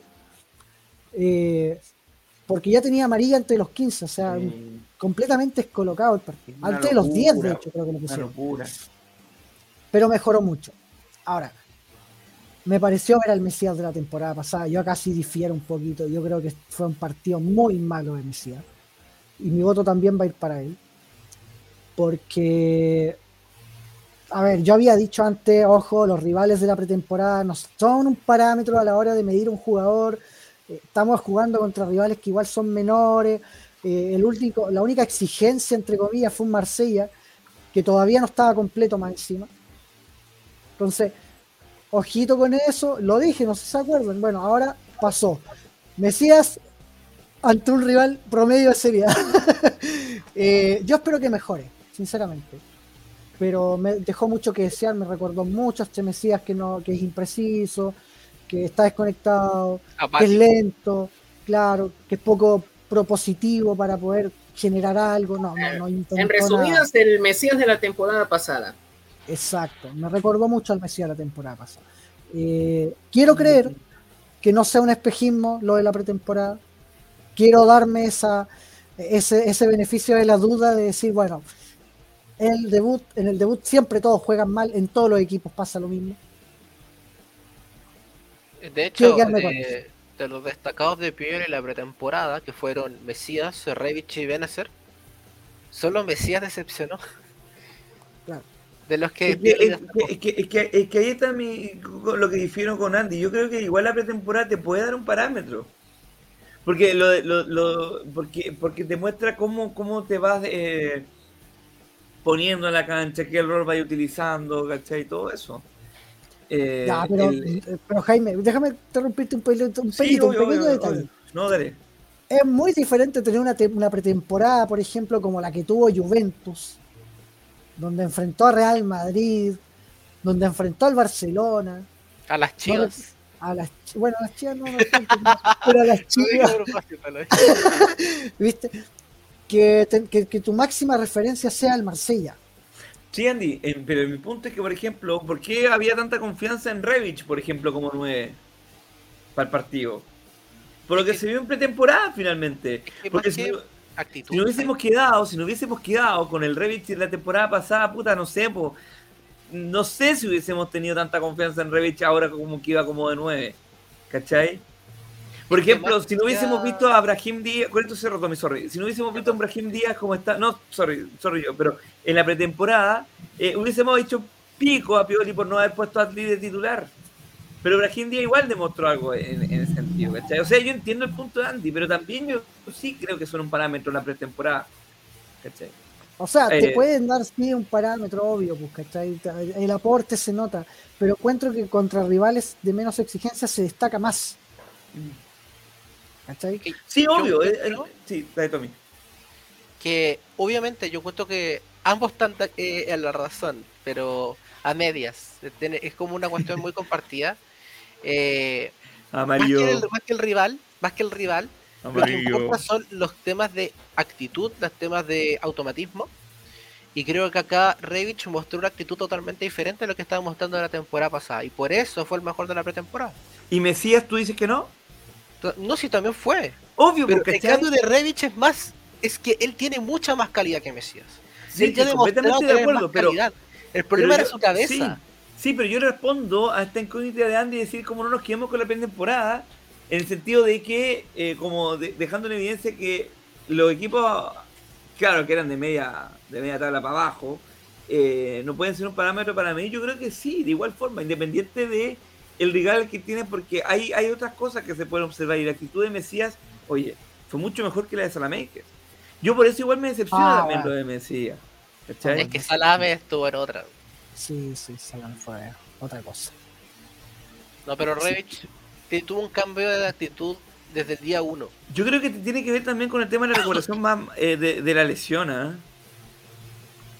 Yo creo que Rey nunca estuvo como al 100% la temporada pasada. Que Reddish cuando le da la gana juega. Es que bien. recuerda cómo vuelve. Revich vuelve después de una euro donde se pelea con el DT, le dice incompetente y vuelve que lo echaron de la selección. Ah, por decir la verdad. Ah, pero por idiota la verdad. Y sigue, y sigue sin, sin poder volver, está cortado. Y al final Revich tenía la cabeza en cualquier parte, a mí me da esa sensación. Empezó súper bien, pero tuvo un mínimo problema y se fue a la mierda. Entonces, piensa, los dos, Revich metió dos goles en serie la temporada anterior. En la primera fecha ya los igualó. Eso te da un cambio de actitud, un cambio de cómo poder afrontar los partidos y cómo meterte en el partido. Eh, obviamente la pretemporada le ayudó porque estuvo jugando partidos, partido a partido, siempre titular y mostrando lo que era, que de lo que él es capaz. Era como su, revancha, to- tomar la pretemporada para que lo vuelvan a tomar en cuenta. Claro. Y Piole aprecia las pretemporadas porque si se acuerdan de la temporada anterior, eh, él dijo que Tonali y Leao desde el primer minuto de la pretemporada fue que le mostraron que estaban diferentes, que habían madurado, que habían crecido. Y eso puede decir también Revich, que, tenga, que el Revich es un loco. Revich está cagado en la cabeza y lo voy a decir siempre. Eh, entonces a mí me gustó que tuviera este cambio de actitud y estuviera más centrado, porque Revich una bomba de tiempo, una bomba de tiempo, no, sa- no sabes cuándo te puede dejar la cagada, pero si estaba bien así todo el año, nos va a servir siempre, es casi un fichaje. Ya, excelente. Entonces, con todo lo que se ha dicho acá y con todos los comentarios, tenemos ganador del primer Cherchi de la temporada. y es para Mesías Junior. Eh, lamentable, lamentable para mí, pero yo tengo fe de que puede no ser un espejismo su pretemporada y nos puede, eh, no sé si dar un upgrade porque es difícil, pero sí por lo menos darnos mejores prestaciones y, rendir quizás las expectativas que se tenían con él antes. Eh, yo con eso quedo súper conforme. Eh, voy con algunos comentarios, a ver, porque igual dejaron varios comentarios la gente. Eh, Milan Feme, bienvenido acá. Un abrazo grande, chicos. Los que no sigan esta cuenta y les interesa el fútbol del Milan femenino, excelente cuenta, de verdad. Muy recomendada. Dice, Cherchi Mesías, la mala marca del gol de Massina le bajó punto y además de la presión en el segundo de Rage, mucho más no hizo. Eh, Dylan dice, estuvieron bajo todos los extremos. Fernando dice, este Milan está tan revolucionado que Krunic y Mesías tienen que darle oportunidad al rival. Eh, acá Fernando dice, ¿por qué brinca alrededor del jugador como niño jugando con su papá? Eso no tiene que ver con la pretemporada o lo que sea. Ah, esto es sobre Povega. Eh, Martín dice, disculpen, ¿cuál fue el 11 que ganó en Berga- En Bérgamo. la temporada Eh, anterior? Yo lo digo al tiro, pero se me memoria. Eh, jugó Mike Meñón, Calabria, Calulu Tomori, Teo Hernández en defensa, que sí con Tonali en el medio campo, Salemakers, Krunic, Leao y arriba está Giroud. Excelente, gran nota la memoria. Envidio esas memorias yo. ¿Juegan a Giroud de titular? ¿Quieren que mantenga a Revich o juega a Giroud? Yo encuentro que esa es una de las preguntas más importantes de la semana. Preguntas que no dejan dormir a uno.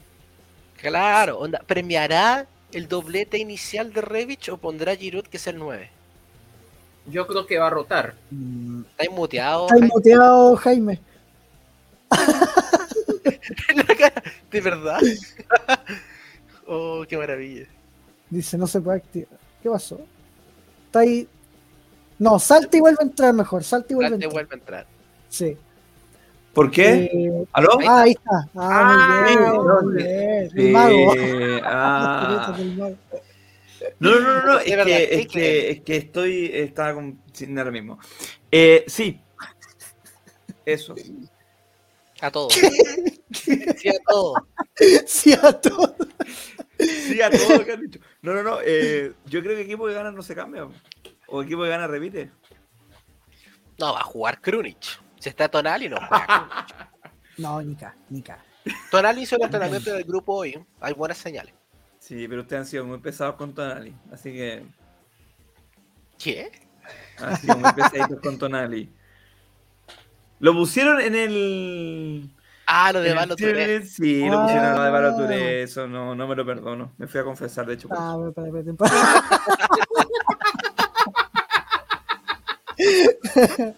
Eh, mira, Leo bienvenido, dice, para mí fue Krunic el peor. Soy Krunic lover, pero estuvo bajísimo, vea. Un Krunic Es que lover tirando su estuvo muy a lo loco. No, es que si, el, si uno ve el primer tiempo... Yo no lo entiendo. Yo no lo entiendo. Yo no entiendo por qué tanto. Estaba Tan, cerca tan de la nervioso. roja. Súper nervioso. No, pero De hecho, mira, están diciendo que Benaza estaba jugando mal, pero él tenía que cubrir las cagas de Krunic. Si A mí me gustó el partido de Benacer, sí. Sí, sí, sí. A mí no, o sea, sí. Después lo vi el partido, porque al principio lo vi en el vehículo. Eh, no lo haga usted en casa. Pero.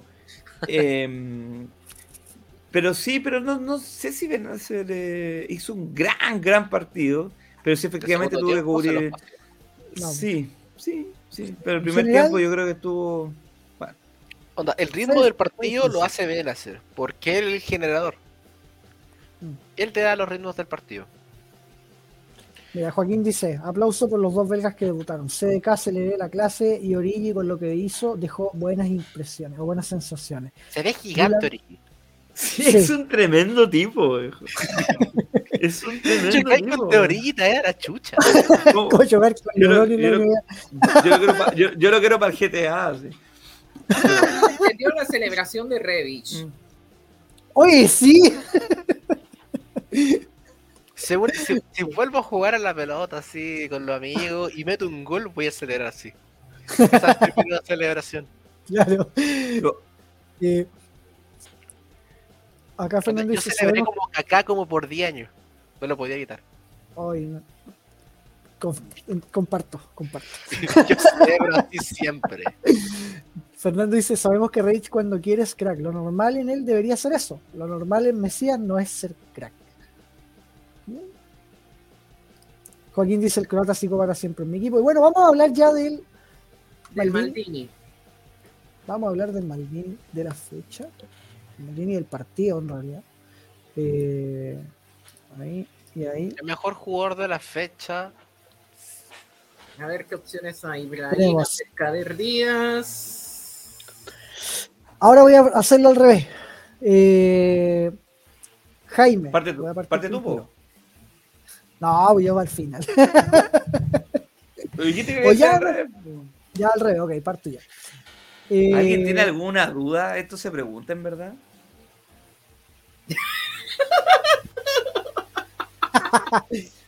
Mira, bien. en Ya, términos di Brahim y generales- listo. En términos generales me gustaron los cuatro.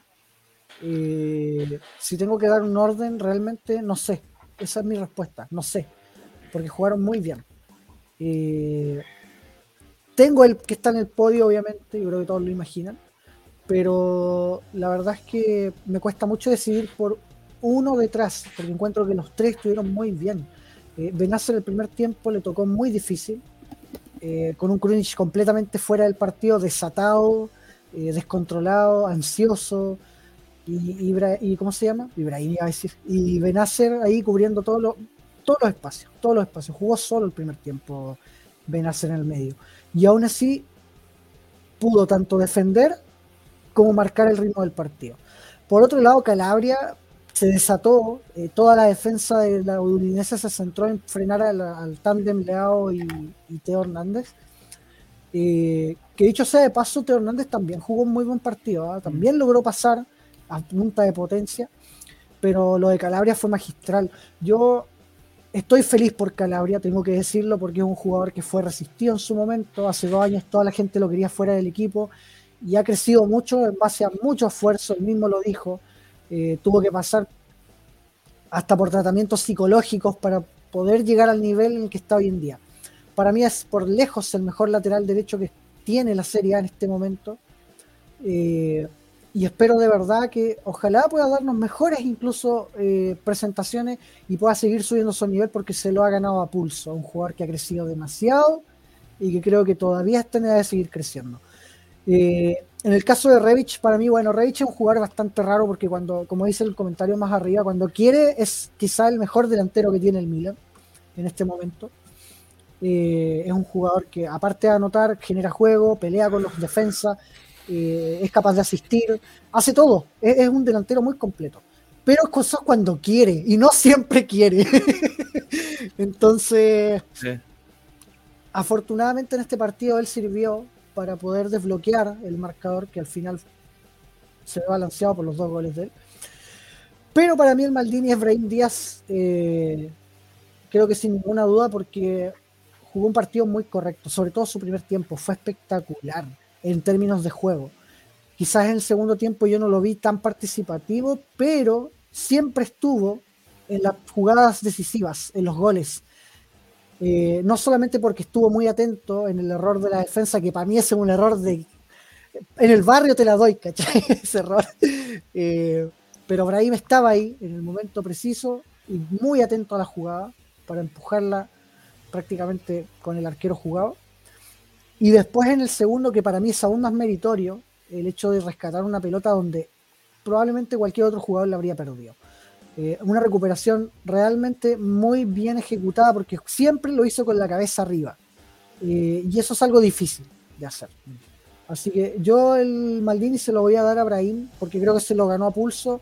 Si este es el comienzo de Brahim esta temporada, creo que da para ilusionar una muy bella competencia y un muy bello problema para Pioli a la hora de elegir el 10. Porque Brahim está comenzando tal cual como comenzó la temporada pasada. Con el Milan. Un jugador que es capaz de echarse el equipo al hombro, que es capaz de generar el juego ofensivo que el Milan necesita, de liberar espacio, de hacer jugar al resto, que eso era algo que él tenía que hacer y no lo hacía, de no quedarse con la pelota tanto tiempo. Eh, y le puede presentar un muy bello problema a, Pioli en ese aspecto. Ahora, vuelvo a decirlo, espero de verdad que lo sostenga en el tiempo, porque está demostrando que puede ser un jugador del Milan, está demostrando que puede dar pelea por lo menos, ¿ya? No sé si termine la, temporada siendo titular, porque creo que Charles de Keteler, incluso Adli, tienen quizá el factor altura que pesa mucho en la serie puede ser incluso de papel, pero si eres alto igual tienes una ventaja sobre el que es más chico. A menos de que seas un fuera de serie como los fue Mertens en su momento en el Napoli o Lorenzo Insigne. O también el eh, ejemplo de Sebastián Jovinko. Claro, Jovinko en su momento también. Pero, pero da para ilusionarse con Brahim si mantiene estas prestaciones. Es un jugador que encuentro que le da algo diferente al Milan, le da una explosividad que ningún otro jugador te la da, salvo Leao. Eh, así que no, me quedo con, con Brahim Díaz, primer voto para él. Y ahora sí, Jaime, vaya usted. No, miento, miento, no, quédate piola, no digas nada. Salvatore, voy contigo. Ya con esto saben que, quién es mi Maldini, ¿no? muy bien, muy bien. Ante Revich. Mira. ¿Alguna razón? ¿Puedes justificar tu respuesta, por favor? Justifique, la, tu maqueta. Justifique la voy a justificar 2.5 puntos más, profe. Eh, si bien eh, Revich fue muy participativo en el partido, en el partido contra Udinese, aportó bastante también, además de los dos goles. Y es un jugador que, si bien muchos dicen por ahí que está enfermo de la cabeza y todo eso, aunque posiblemente sea verdad, no es ningún secreto a voces, eh, cuando le da la gana y cuando, y cuando se pone la camiseta del Milan, juega bien. Cuando se pone la cuadriculada, también juega bien, aunque le haya dicho sus cuatro verdades a Slatko Dalic.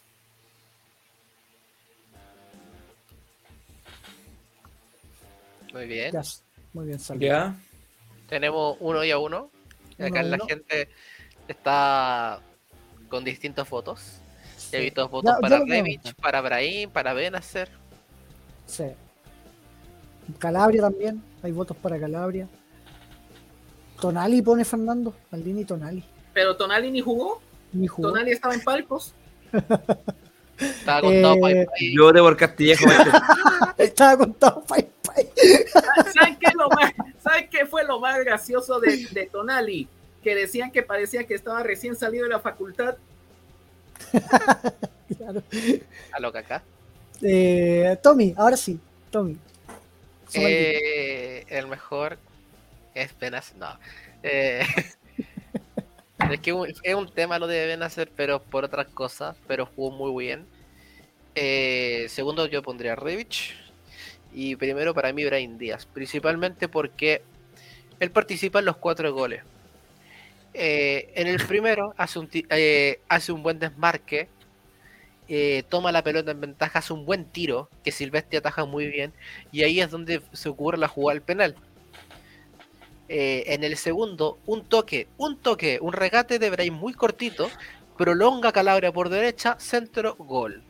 Jugada de 10. Muy buena. Jugada de un 10.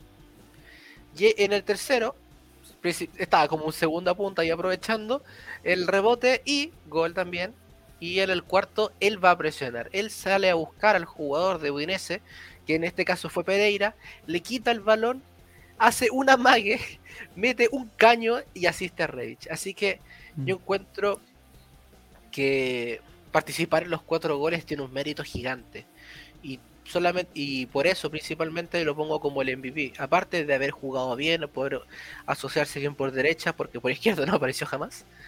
Eh, consecuencia de la marca gigante que había por eh, aleado en ese sector, que aprovechó bien el equipo.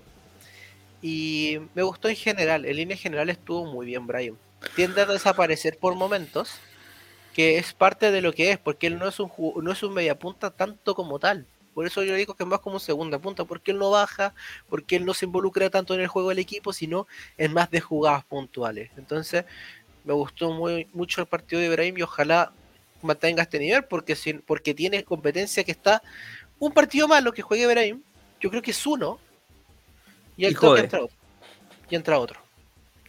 Es que la competencia está brutal en la media punta. Eso no lo tuvimos la temporada anterior porque el media punta suplente era Maldini no, hay, no había competencia. Y yo encuentro que a Abraham, en vez de lo, desmotivó mucho el haber tenido que pelear puesto, cupo, como quieran llamarle, contra un que sí, que estaba fuera de puesto, un crunch que tampoco es media punta. Entonces, eso Abraham, más que motivarlo, lo desmotivó. Y creo que ahora sí tener de verdad eh, jugadores de la misma edad suya, que tienen, que tienen 20, un, año más, un año menos, de hecho, que como son como Adeli y CDK, que tienen dos años menos si no me equivoco, es una competencia más sana, una competencia entre jugadores eh, naturales en la posición. Entonces, encuentro que ahí de verdad se beneficia de la competencia interna. No como antes que estaba, se nota que se notaba que el, final Pili optó por jugadores que estaban fuera de puesto y que simplemente dice tú estás jugando mal, me da lo mismo poner a a quien sea y te voy a sacar igual.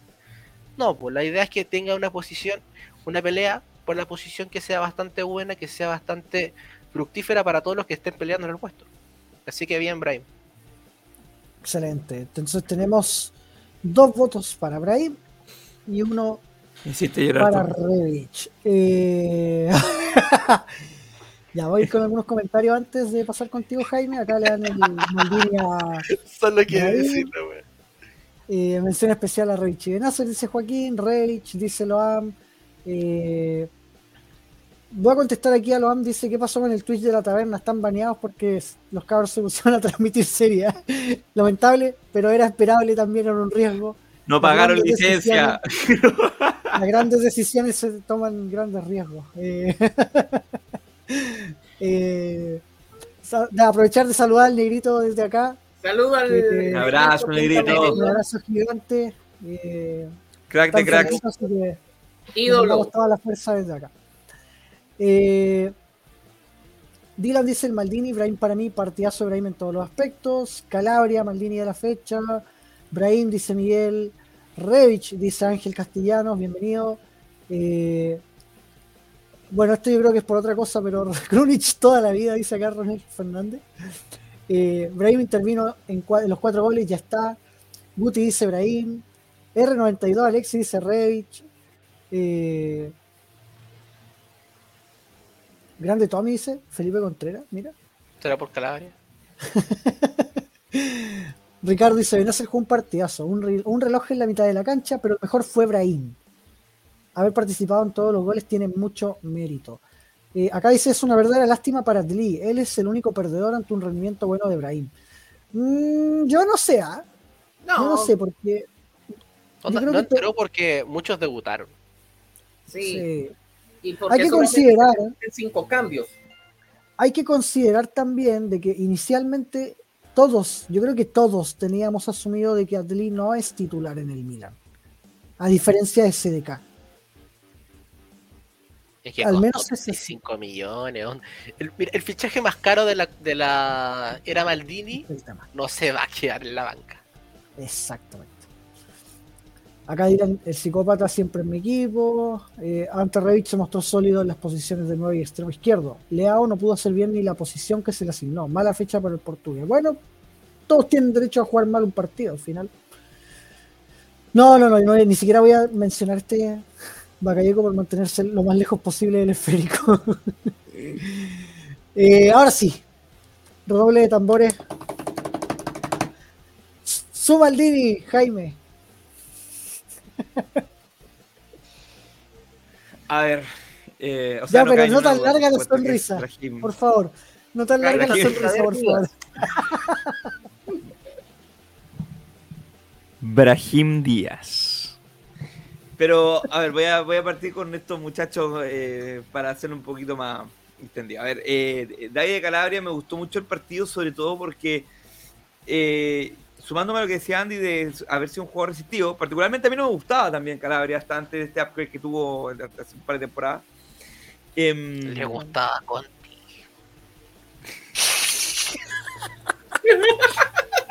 soy, soy, soy, soy sapo, Tommy, eso lo dije una vez. No, lo dije offline una vez, bueno, soy sapo. Por eso, no, podría ser cero secreto confesión, Tommy. Mal ahí. Oh, Dios mío, qué buena. Sí, yo encontraba que tenía potencial, me gustaba un poquito más que Calabria, pero obviamente el tiempo dio la razón a que no era así el tema. Eh, pero también, ojo, eh, Calabria resistió eh, mucho a final de temporada. Yo no, yo no sé si Calabria hizo una buena temporada la, vez pasada. Y, muchos de nosotros opinábamos eh, de que Calulú, con la llegada de Botman y todo, el, todo el, eh, lo que se pensaba, Calulú iba a asumir como lateral derecho y lamentablemente Calabria iba a terminar en la banca. Y sin embargo, con este inicio de temporada, obvio, estamos analizando un partido, fecha 1, nada más. Pero de esa perspectiva y siguiendo ese juego, Calabria tuvo un comienzo muy, muy positivo. Eh, volvió a mostrar esas cualidades que él tenía, eh, se vio mucho más seguro, lo vi eh, mucho, muy vinculado con y sin balón con respecto al, a sus compañeros. por tanto, me pareció un muy buen partido Calabria y, me dio gusto, sobre todo porque Calabria tiene algo, ¿ah? que lo, veníamos, lo veía a Dios de la temporada pasada. Calabria le gusta la jineta, le da potencial la jineta se cree el cuento con la jineta. Es un hincha de Milan italiano, todo, tiene todo para ser un gran capitán y, si rinde de esta manera, dudo que, estén pensando en mandarlo a la banca. Y Ismael Benacer, yo para mí, eh, ah, podemos encontrar muchas justificaciones para, para, el tema de que tal vez el primer tiempo no estuvo del todo bien, pero pucha, lamentablemente son las circunstancias que te da el partido y yo no lo vi bien a Benacer. Lo vi un nivel bastante más bajo de lo que él venía mostrando y de las capacidades que él tiene. Por ejemplo, Mike Mayan individualmente no hizo un buen partido, pero le metieron dos goles, ¿cachai? No, no, no, no puedo hablar de un gran partido de Mike en ese sentido también. podemos encontrar 20 justificaciones, que Mesías, que Revich, etcétera pero realmente en dos errores te metieron dos goles, ¿cachai? O sea, y con Bienacer me pasa un poco lo mismo, ¿cachai? O sea, ya que no tenía buena compañía, sí, pero lo, pucha, lo siento, no, no te puedo poner para mí en el top 3 del Maldini en la fecha. Eh, ante Revich, oye, un monstruo, la verdad.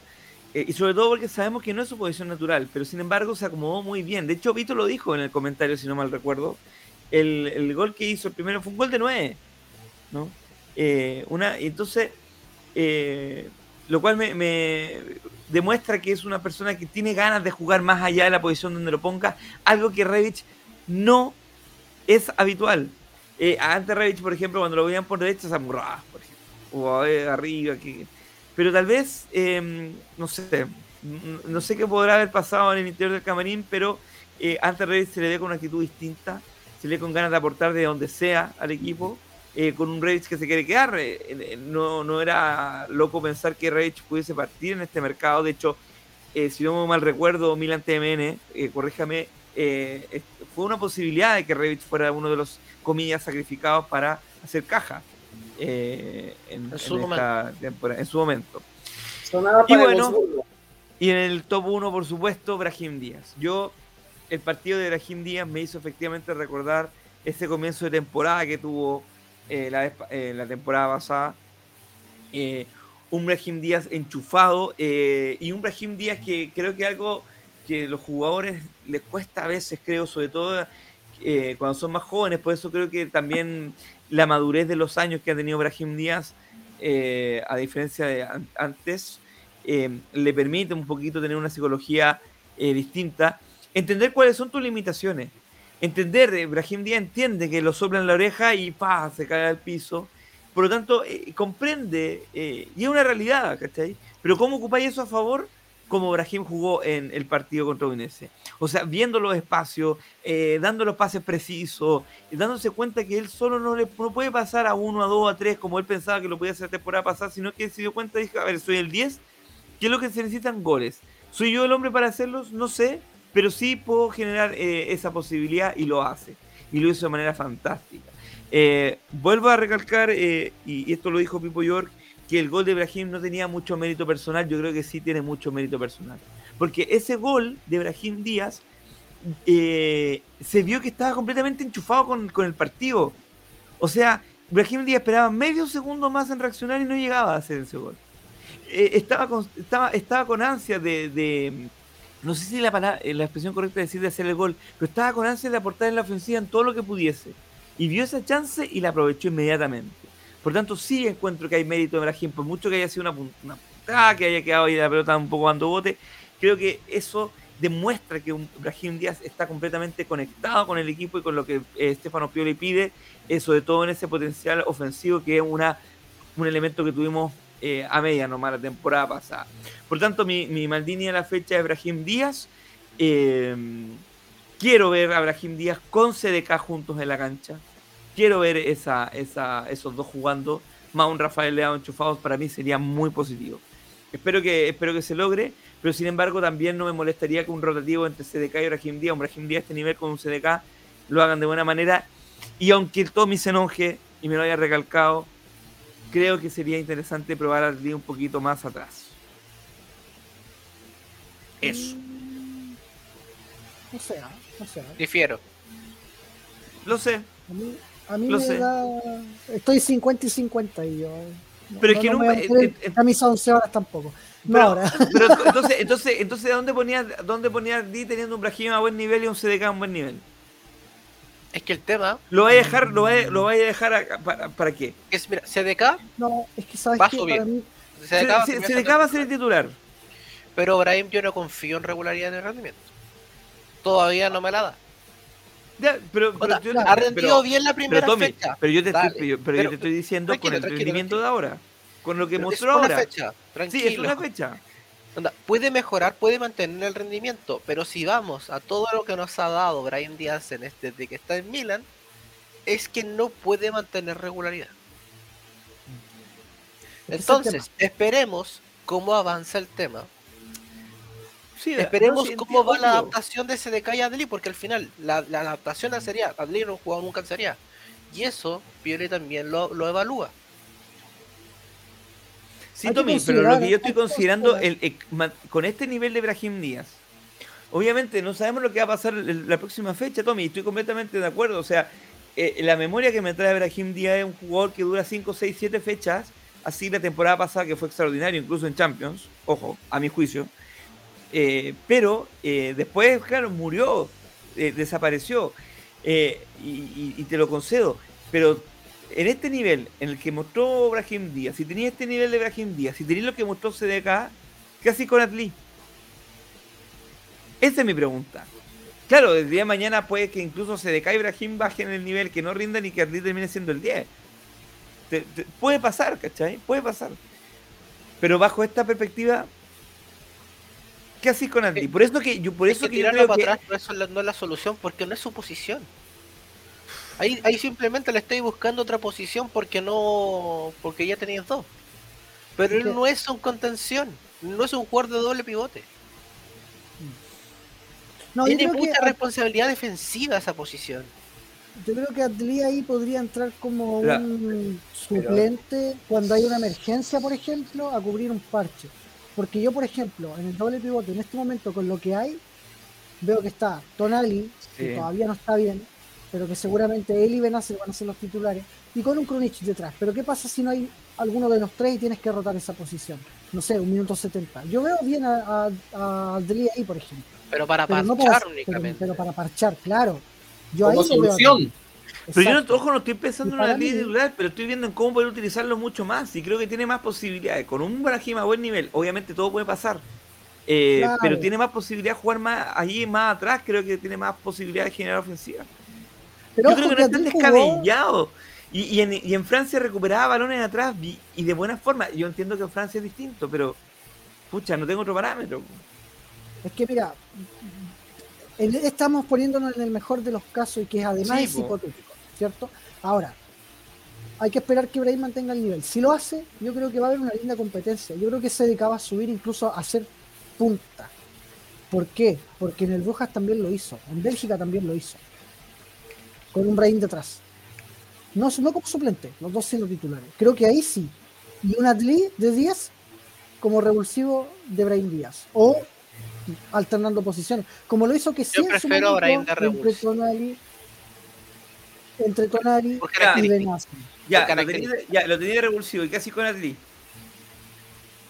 Es que entiendo, yo para mí Adli tiene un impacto, puede tener un impacto bastante mayor de titular que Brahim Díaz. Porque que es para un mí jugador Brahim- más de juego. Brahim no tiene características de media punta. Es que para Brahim mí Brahim es más extremo. estático. Para Es mí Brahim es Brahim- más extremo. Para mí Brahim es Es más, más extremo segunda punta, no media Sí. punta. Porque Sí. se aísla del juego. Ayer hecho, jugamos muy mira. bien y Brahim no tocó una pelota. Viejo, de de todo el hecho, armado. yo, yo, por ejemplo, si Brahim se mantiene este nivel toda la temporada, a mí dámelo fijo titular como extremo derecho. Y no me lo saques de ahí. Claro. Porque Brahim a este ahí, nivel pues, al final los otros dos. es mejor que Salamakers y Mesías, pero por lejos. A este nivel. Ahora, teniendo esta, esta, esta, esta, esta discusión, eh, teniendo al día Brahim y a CDK, bueno, no sé. Es que mira, Es que de hecho, la media te pongo punta ejemplo para mí es de lo que estábamos hablando hace rato. Lo que estábamos hablando hace rato.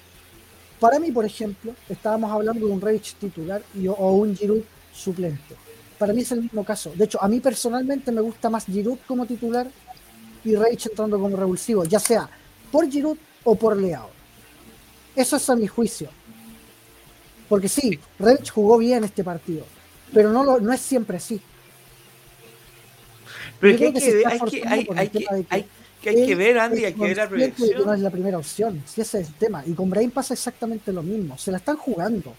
y vamos a ver cuánto tiempo lo van a seguir haciendo y vamos a ver si en, su, en este momento, con su buen nivel o con su máximo nivel actual, son capaces de ganarle la pulseada a los otros en su máximo nivel. Igual, muchachos, es, la primera jornada. Es la primera jornada. Es que también por eso. Eh, sí, obvio, Está, lo, mismo. Estamos hay solamente pocos puestos donde hay un titular asegurado. la portería, el lateral derecho. Mm, lateral derecho, yo creo que Calabria no va a no, yo creo que la Calabria no va a salir, pero no mm. creo lateral derecho. Lateral izquierdo Esteo y. Nadie más. Y nadie más. medio. Tomori creo que es el central que menos chances tiene de salir. A pesar de que el, crecimiento de Calulo es brutal y. Los cinco atrás no lo vayan a mover. Aguante con la otra. pero ojo, ah, ojo que. El doble pivote es imposible mover. ¿Cómo, cómo Andy, Andy, Andy? Para mí está quiera, ojo. Para mí está quiera. Oye, el doble pivote es imposible moverlo. La diferencia entre Benacer y Tonali con el resto es muy, muy, muy grande. Eh, la media punta, yo creo que ahí hay competencia, pero creo que se casi a imponer. Leao tiene un tiene una cantidad de espalda en este momento que es imposible que Pirlo saque. Claro. En por derecha puede pasar cualquier cosa, por eso puede entrar Brahim ahí, porque no hay, no hay un jugador fijo ahí. Mira, ojo, con este comentario, ¿ah? ojo con este comentario, ¿ah? y acá pongo un escenario completamente diferente. Dice, no hay que buscarles puestos porque sí, jugamos 22 partidos en 90 días, es mucho. Yo no descartaría rotación. eso, yo no descartaría que haya mucha rotación esta temporada con buenos rendimientos. ¿Por qué? Porque además este Milan no se basa en la individualidad. No se basa en que un jugador juegue bien. A veces había jugadores que jugaban bien un partido y Pioli los sacaba al siguiente para darles descanso. Ojo con eso. Porque Pioli es mucho de rotar. No sé si se acuerdan, un Florencio tiene más elementos para rotar. Claro. Y hay que considerar lesiones también. Hay que considerar lesiones vamos a tener una Champions que su fase de grupo va a terminar en noviembre. Antes de la mitad de noviembre va a estar terminada al final la, fase de grupo. Yo creo, yo creo que se ha, logrado, se ha logrado una profundidad de plantel tremenda. En ataque sí. Porque va a jugar Origi, va a jugar Giroud, va a jugar Rage, pero va a depender del partido. Pero es que mira, desde el doble pivote para arriba tenía Tonali con Benacer, tenía Krujich con Povega. Obviamente la cayó con los sacos. Tenéis de 10, tenía Brahim, Adli y ACDK. Tenéis por derecha a Salami Mesías, que claramente es nuestro flanco débil. Tenía a Leao y a Revich por izquierda. Tenía a Origi, al mismo Revich, al mismo a Giroud, a Zlatan recuperado también para arriba. Lasic aún no se va. Eh, entonces, creo que hay, hay, hay, hay chances de profundidad que era algo que no teníamos, la verdad. Y lo cual me parece. Eh, y jugadores polifuncionales que pueden jugar por derecha, como son justamente Brahim, CDK y Adli. Exacto. Porque los tres pueden jugar ahí y se pueden mover en todo el frente. Si eso yo creo que es la gran ventaja y algo que Pioli buscaba tener. Entonces con eso se baja lo de Ziyech. Es que lo de que él no se quiere bajar el sueldo lo suficiente. Y tampoco es que el Chelsea está abierto a una fórmula que no sea tan fácil para el Milan. Eso, eso complica más que nada. Bueno, Boli está pagando la, la novatada. Oigan, muchacho. Lo de Casa Day, 20 millones por un jugador que nunca jugó en primera. No sé. Muchachos, vamos a hablar de otro tema. Ya tenemos claro entonces que el Maldini de la fecha es para Brahim Díaz. Anótenlo en la lista. Toda la gente estuvo de acuerdo. Si no, sí que va a anotar. En el, anótenlo en el acta, eh, secretario. ya está clarísimo eso. Y vamos a pasar con un tema que hoy día sacó Chispa y que bueno, ya varios días sacando Chispa, que es el caso de la renovación de Benacer. Vi mucho comentario tóxico en Twitter, en Facebook, vi harto pelotudo, voy a decirlo de esta forma porque de verdad para mí es una pelotudez eh, tener que hablar de esto, pero vamos a poner un poco paños fríos, creo yo también, y aclarar un poco el panorama, porque he visto mucho disparate en redes, y, tengo que decirlo. Y me da lástima, me da lástima porque los hinchas del Inter son piola, los hinchas de la Juventus entre ellos también son muy piola, son buena onda incluso, hay muchos hinchas amigos que tengo de, de Juventus, de Inter, pero los del Milan, loco, yo no sé qué pasa con la comunidad latina, viejo. De verdad, de repente me doy la cabeza. de puro acordarme nomás, es como puta basquilata. Eh, Tommy, pongámonos en contexto con el tema de la renovación de Benacer. Lo puse, sorry. Mientras es. Está, bueno. Fuimos a comerciales, ya volvimos. Eh, ya mira. La renovación de Benacer, esto tenía un acuerdo verbal cerrado eh, por 3 millones de euros eh, en febrero. Lo que pasa es que después de, ese, después de eso, era un acuerdo verbal, no estaba la firma, no estaban los detalles, no estaban los bonus cerrados. Era solamente el neto lo que estaba cerrado, 3 millones. Por eso se decía que iba a renovar sí o sí. El, tema es que después de eso, Benacer empieza a jugar con mucha más regularidad. Es el, figura en los partidos contra Inter y, Napoli. Eh, sale MVP de marzo, sale MVP de abril. Eh, y después viene todo este tema de la, de la venta del club. Entonces, lo que hace Benacer con su agente es decir, paremos por ahora, paremos un poco la negociación, veamos cómo se viene el tema de la venta del club y veamos si es que se puede pedir un poco más de dinero, porque lo que estaba previamente acordado verbalmente, no en papel, porque si no yo hubiera renovado, eran 3 millones de euros por temporada, netos. Lo que pasa ahora es que justamente Benacer está pidiendo más que eso. Él actualmente gana 1.7 millones netos por temporada. Y lo que él pide es más del doble que sería unos 3.5 millones a unos 4 millones.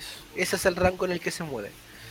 Eh, mucha gente ha dicho que no merece ganar ese dinero, mucha otra gente sí ha dicho que sí lo merece, pero acá estamos en un tema de por qué jugadores que ya hemos renovado, que han estado menos tiempo en el club, pueden ganar más que Benacer y Benacer quedarse como un relegado que gane menos. Porque hay gente de que, es que claro, ¿por qué gente defiende que Benacer gane menos en desmedro de otros? Si al final Benacer ha estado en todo este proceso de levantar el club. Desde la 19-20 hasta ahora. Y él sigue siendo ahora un jugador fundamental. Ahora más titular por la salida de Kessi. De Kessi tenía toda la el apoyo de Pioli a pesar de que él jugó bastante mal la temporada anterior. Y creo que todos podemos concordar en eso. Salvo los últimos tres partidos. Y están buscando Ahora, atacar al jugador diciéndole que su caso es como el de Kessie, que es un mercenario, de que solamente que le importa el dinero, que no le importa el club. Y salen muchas cosas que no van al caso. La comparación con, el, con lo de Kessie, el Milan le ofrece 3 millones, que es menos del doble de lo que, eh, que podría ganar, de lo que le ofrece el Milan. A que sí le ofrecí, con, ganando 2.2 millones, le ofrecieron 6.5 millones de euros por temporada.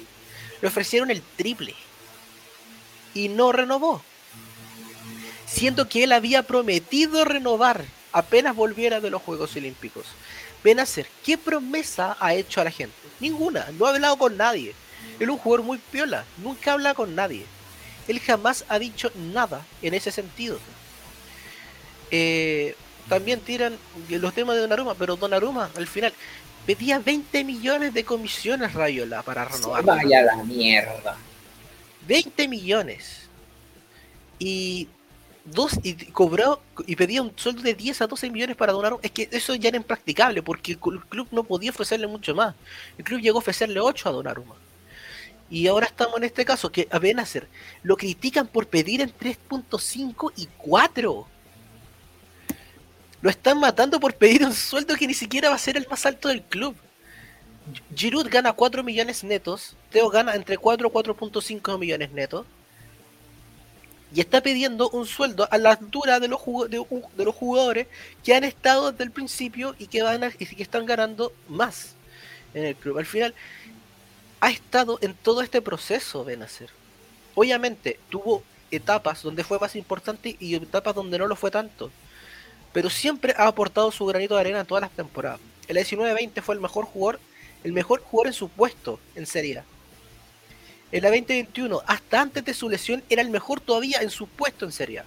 Sobre el Brozovic que salió campeón con Conte.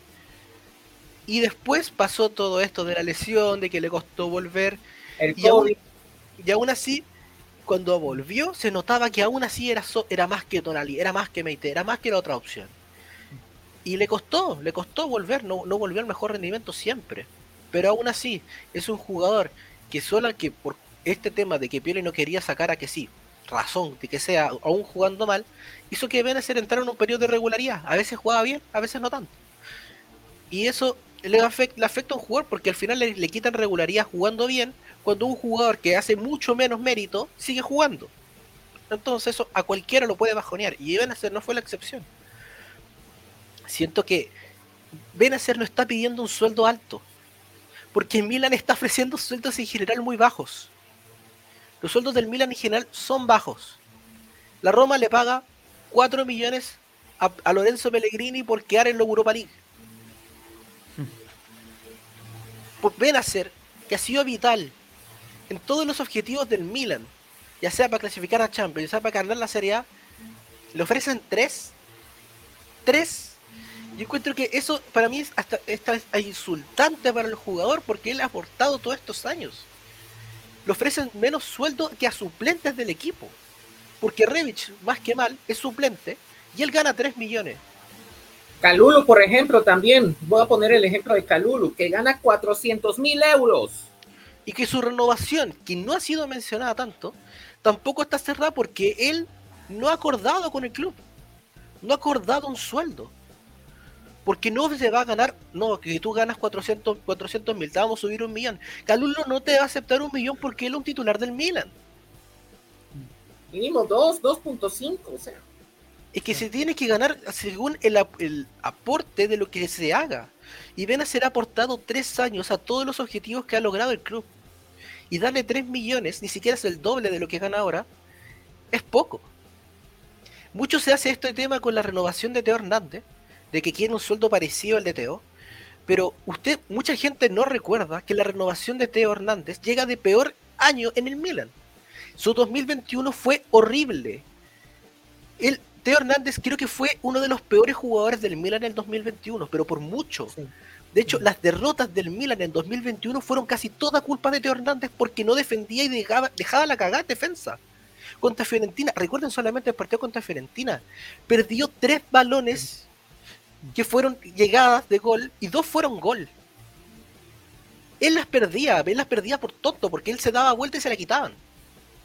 Ahora mejoró mucho en 2022, merece todo el dinero que gana ahora, pero a él le dieron un voto de confianza.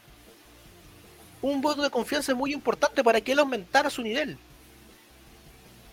Eso es lo que no hacen.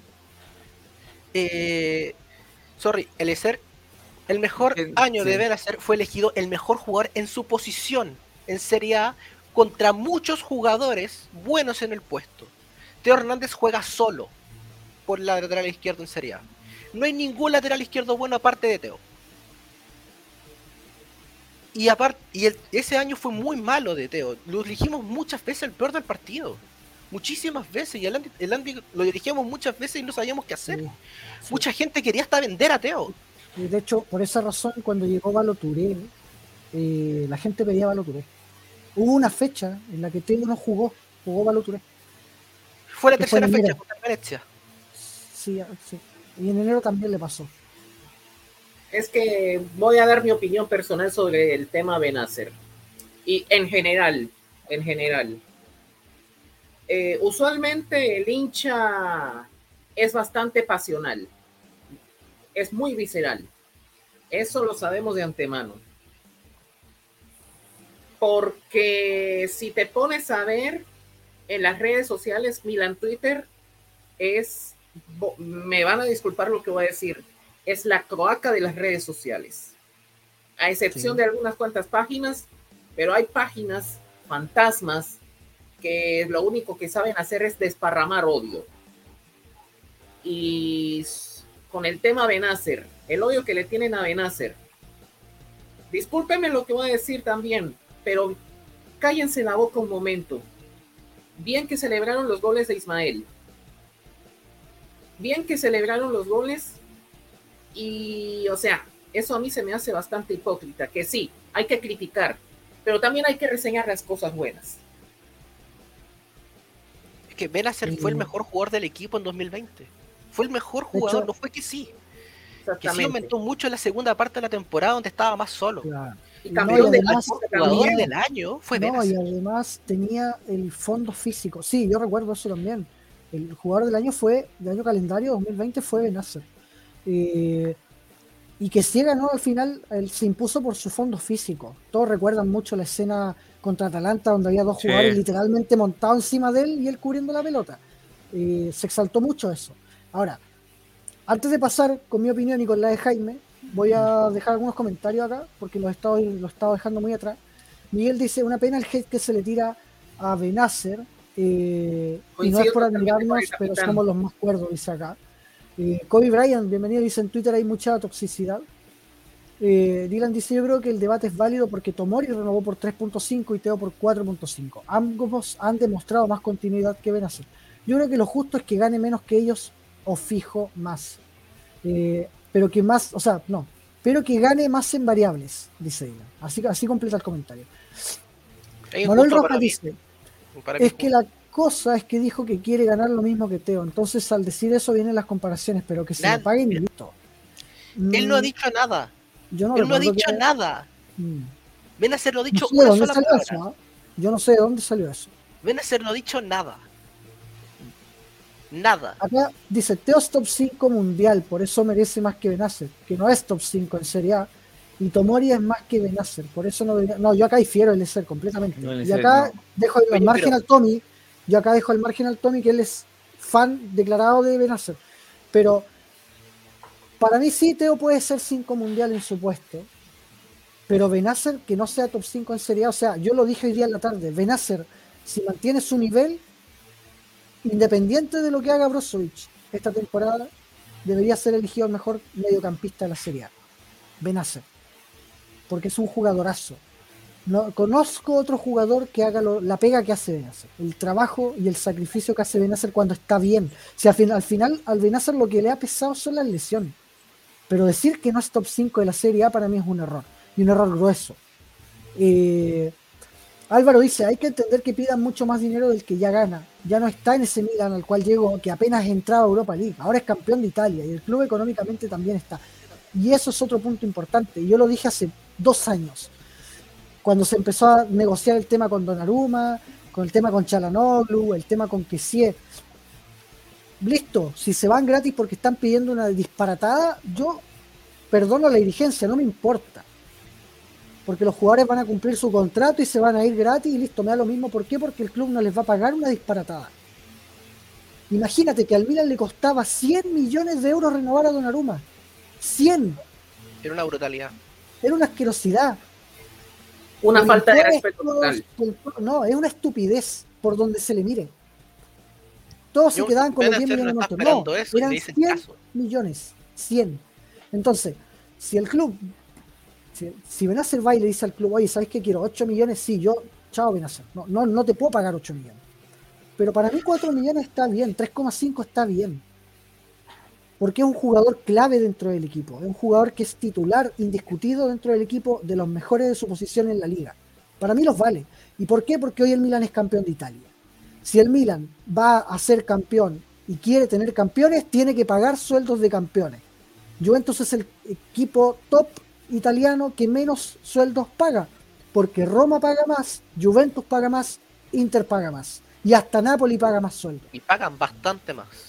Entonces, yo considero que el Milan sí en este caso debería dárselas a Benacer, pero encuentro que está bien. ¿ya?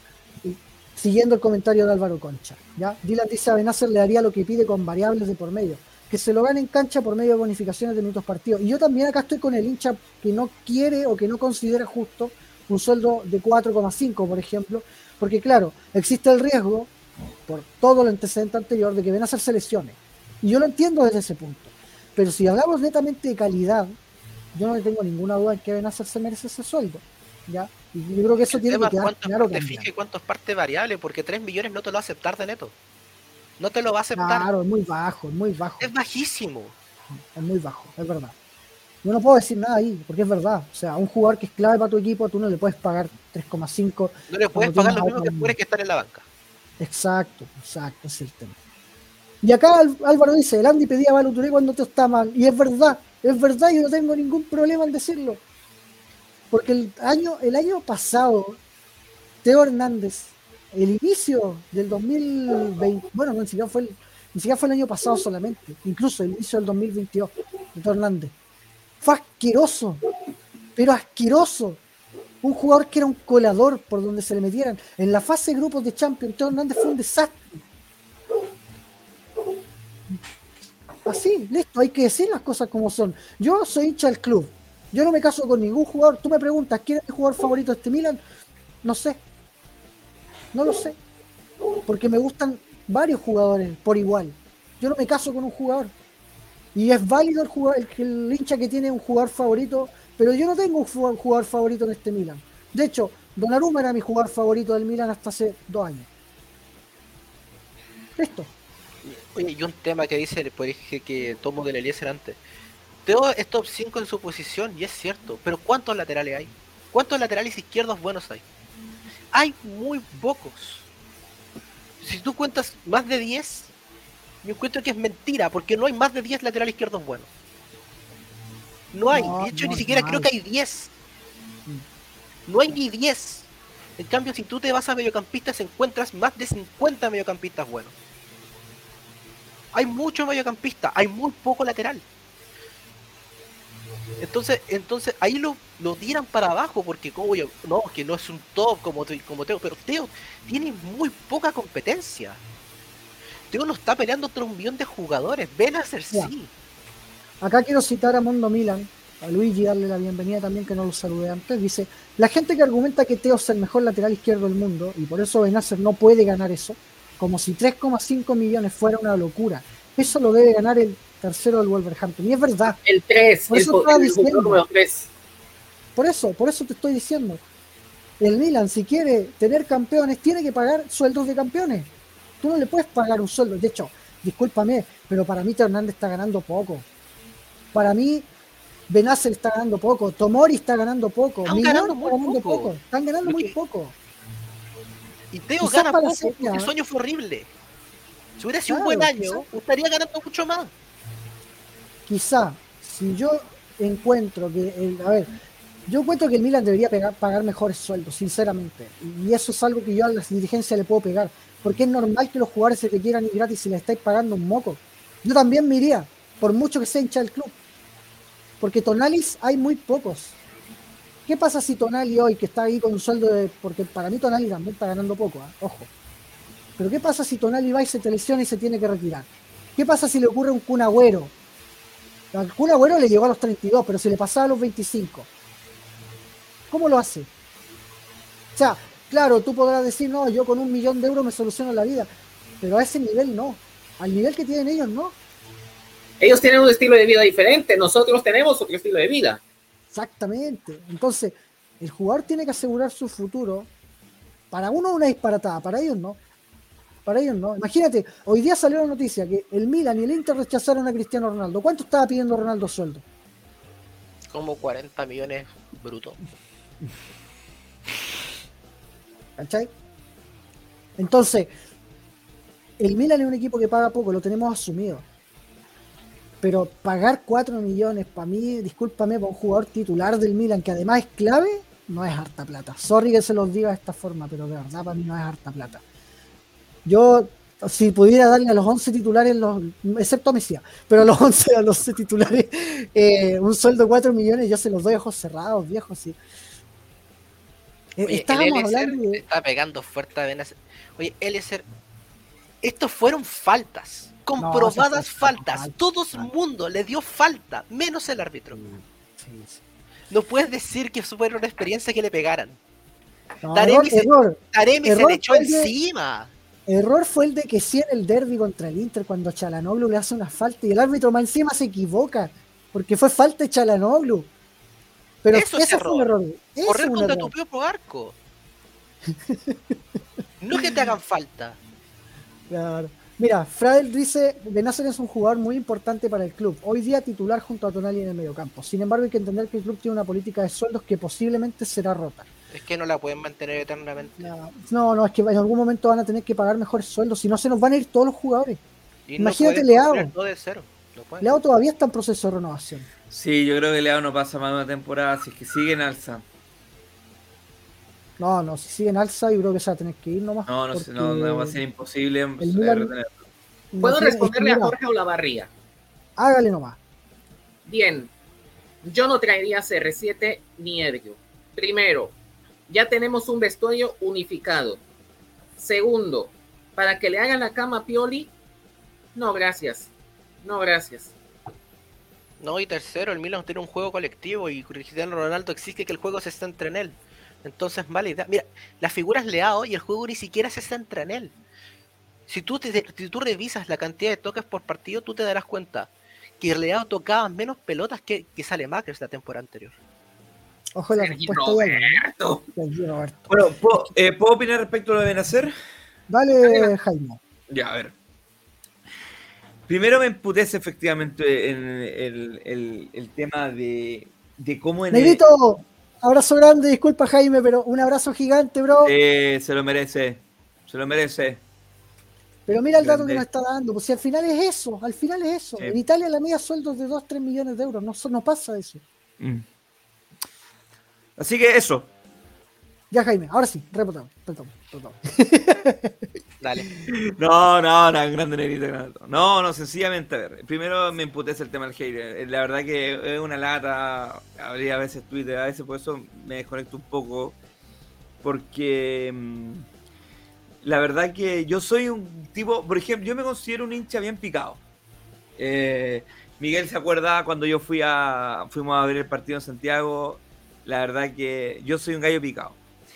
Eh, yo soy un gallo que, eh, por ejemplo, cuando estábamos en Champions y nos metieron un gol, inmediatamente dije, somos lo peor. O sea, soy de ese tipo, tengo ese tipo de reacciones internas. Me da mucha rabia que me metan un gol.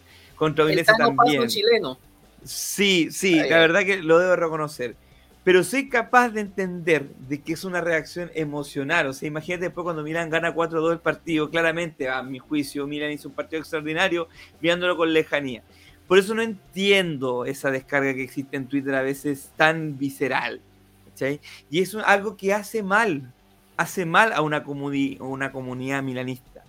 Lo deben hacer, yo no lo encuentro descabellado en absoluto. Pero en absoluto. O sea, ¿cómo?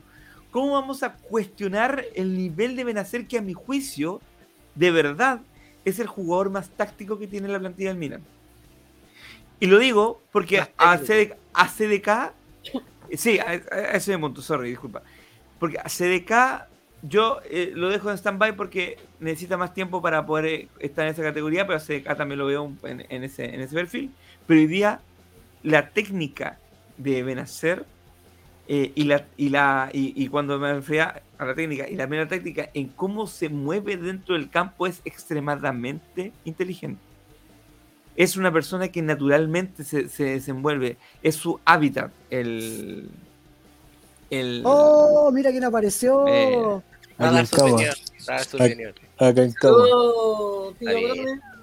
Pero para, para cerrar, eh, yo no sé si puedo decir que tengo un aprecio particular por Benacer. No me genera una gran admiración pasional, pero sería absolutamente irresponsable no reconocer de que él es el eje del equipo. Es la, para mí es el perfecto puente que existe desde el plano defensivo hacia la ofensiva. La visión que tiene de juego es extraordinaria es extraordinario.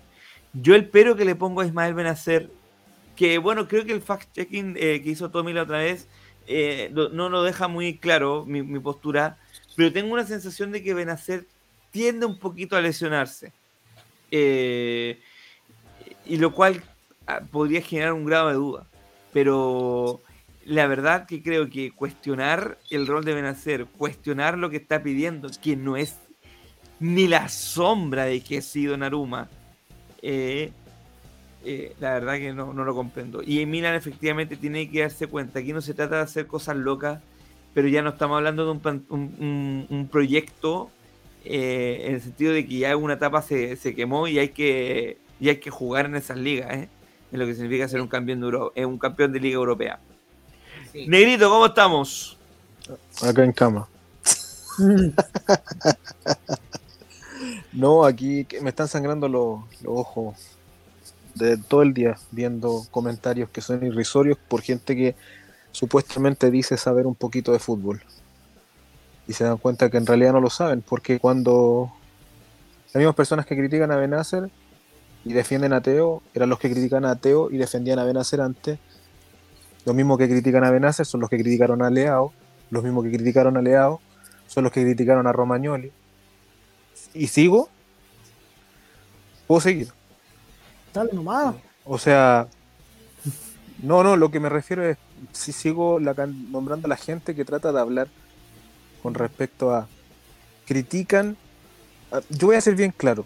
Si tú eres hincha de un equipo, eres un hincha de un equipo en las buenas y en las malas, con las lesiones o sin las lesiones. O sea, cuando gana el Milan, todo es color de rosa, ¿cierto? Cuando hay un- una noticia que habla de una renovación, no, que él debería, que no debe, no vale lo que, lo que juega. Ah, pero después el fin de semana le está gritando todas las jugadas. Como dice, decía mi papá, le celebráis hasta los peos. O sea, prácticamente así es todo. Y no te dais cuenta que en realidad, cuando hay jugadores que merecen eso, es porque lo merecen en serio. O sea, si tú me estás diciendo que a, a- a Ismael Benacer, muchacho, le están ofreciendo 3 millones y medio de euros. Lo están ofreciendo 3, ni siquiera 3 millones y medio. Le Mira. ofrecen 3. ¿Te puedo decir algo? ¿Sabes cuánto? Yo le quiero preguntar a la gente, ¿saben cuánto gana Tanguy en Don Belé? ¿Saben cuánto gana él? 125 mil libras semanales. 600. Un Rabiot gana 8 millones de euros por temporada. Rabiot. A Sí, ver, pero por lo menos Rabio juega. Eliezer, yo creo que yo creo que respecto a tu comentario, Benacer ya lo ha demostrado por lo que hemos argumentado aquí en, en este live. 125 Es que Benacer nunca ha sido un jugador. La primera temporada ya te demostró que valía más de, más de 3 millones. Ya, Solamente Dylan, la primera temporada. ¿Sabes lo que pasa, Dylan, Dylan? la, espérate, espérate. La Premier no es parámetro, perfecto. Sergio Roberto valía 20, mi- cobraba 20 millones anuales. Te sigo diciendo, Sergino 10 pagaba, creo que le pagaban 6 millones anuales. Te sigo nombrando. Eh, Lo que pasa, Dylan, lo que pasa, Dylan, es que finalmente yo sé que eh, entiendo el punto de que no es parámetro, lo que paga la Premier es una cosa impresionante respecto al resto de las ligas, sobre todo comparándola con la italiana. Pero sin embargo, el punto es que tenemos que dar el salto, hay que buscar la fórmula. No puede ser, no me gusta esta idea de que la Serie A se transforme como en el patio trasero de la Premier o, o en el primavera, por así decirlo, de la Premier League. no, ¿Por lo qué? que pasa es que la Este, estructura, Jaime, la estructura del Milan eh, es, es una estructura que va a, cre- va a ir creciendo en el tiempo. La gente no entiende eso. Hay gente tan inmediatista que no entiende que la progresión del Milan viene con la nueva compra de los nuevos dueños, que se consolida en septiembre, que creo que eso a la gente se le olvidó, y que las renovaciones van a ir de manera progresiva. O sea, todos los contratos que se han ido renovando, tengo entendido que tienen una cláusula de revisión a futuro. Entonces, si ahora le están renovando por 3,5, es porque todos merecen, por ser campeones de la Serie A, tener una alza de sueldo. Es normal. Pero no puedes destruir un- una estructura de, de- de- de dinero del club saltando, por ejemplo, eh, la renovación. Tomori, ¿cuánto ganaba en el Milan la temporada pasada? 2 millones. Ya, 2 millones. ¿Tú, tú crees que para las finanzas y el fair play financiero, subirle el sueldo a 8 millones de, de euros anuales, de 2 a 8, es algo que realmente eh, no va a afectarnos, sabiendo que al Milan siempre le ven todas las fallas, le ven todas las falencias? Sí, sí, sí. O sea, entiendo tu punto, Negrito, pero yo creo que lo deben hacer no es en absoluto algo descriteriado lo que está pidiendo. O sea, yo entiendo, pero mira, lamentablemente mientras que así esté, los- las finanzas tienen que siempre estar en verde o en azul, digámoslo así. Es que Entonces- depende más de, de los dueños, porque al final los dueños actuales son Elliot. Y que a City le responda a Elliot. Cardinal no ha asumido. Entonces, Claro. cuando él asuma, se va a ver cómo va a ser el tema de la masa salarial. Porque al final lo que hace Cassidy es seguir órdenes. Un tipo muy cuadrado. Claro. Pero, pero por eso, pero es algo progresivo. No espere. va a tirar más. Se va a tirar más. Yo creo que hay jugadores que no han renovado porque están esperando que la nueva dirigencia pueda responder. Justamente, es el caso de Benacer y el de León. Que es lo que no alcanzó a hacer Teo. Y entonces, no, pero y entonces, ¿qué, qué está esperando? ¿Qué la gente está criticando, loco? O sea, ¿qué- de- ¿no pueden esperar do- un mes? ¿15 días? No pueden esperar 15 días para que se inician las negociaciones para la renovación de Teo, o sea, de, de Benacer. ¿Qué pasa si de repente Cardinal llega? Ya muchachos, le vamos a subir todo, a todo el sueldo hasta los 5 palos. No, es que mira, si se pudiera, y el Milan yo creo que ya lo habría hecho, pero no se puede. Es el No, es No. que mira, el, te- el Milan tiene que subir los sueldos igual de forma regu- de forma escalonado. escalonada. Esa era la palabra, gracias Andy.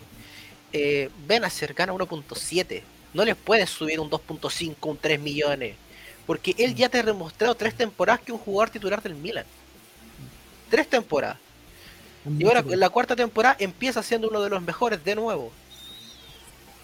Entonces no le puede dar 3 millones. Porque es un sueldo bajo que hasta suplentes ganan. Revich gana eso. Y general es suplente. Origi. Giroud gana 4. Es que ahí está el... suplente. Giroud llegó como Claro. suplente. Y Giroud podrán decir, no, tiene el cartel, pero Giroud, perdónenme, para mí no es decisivo como Benacer. O sea, tú puedes reemplazar a Giroud con Revich, puedes reemplazarlo con Origi ahora, pero si sale Benacer no tienes con quién reemplazarlo en medio. No hay un jugador como Benacer en el equipo. No está, a su No hay ni- otro. no está a su nivel ni perfil.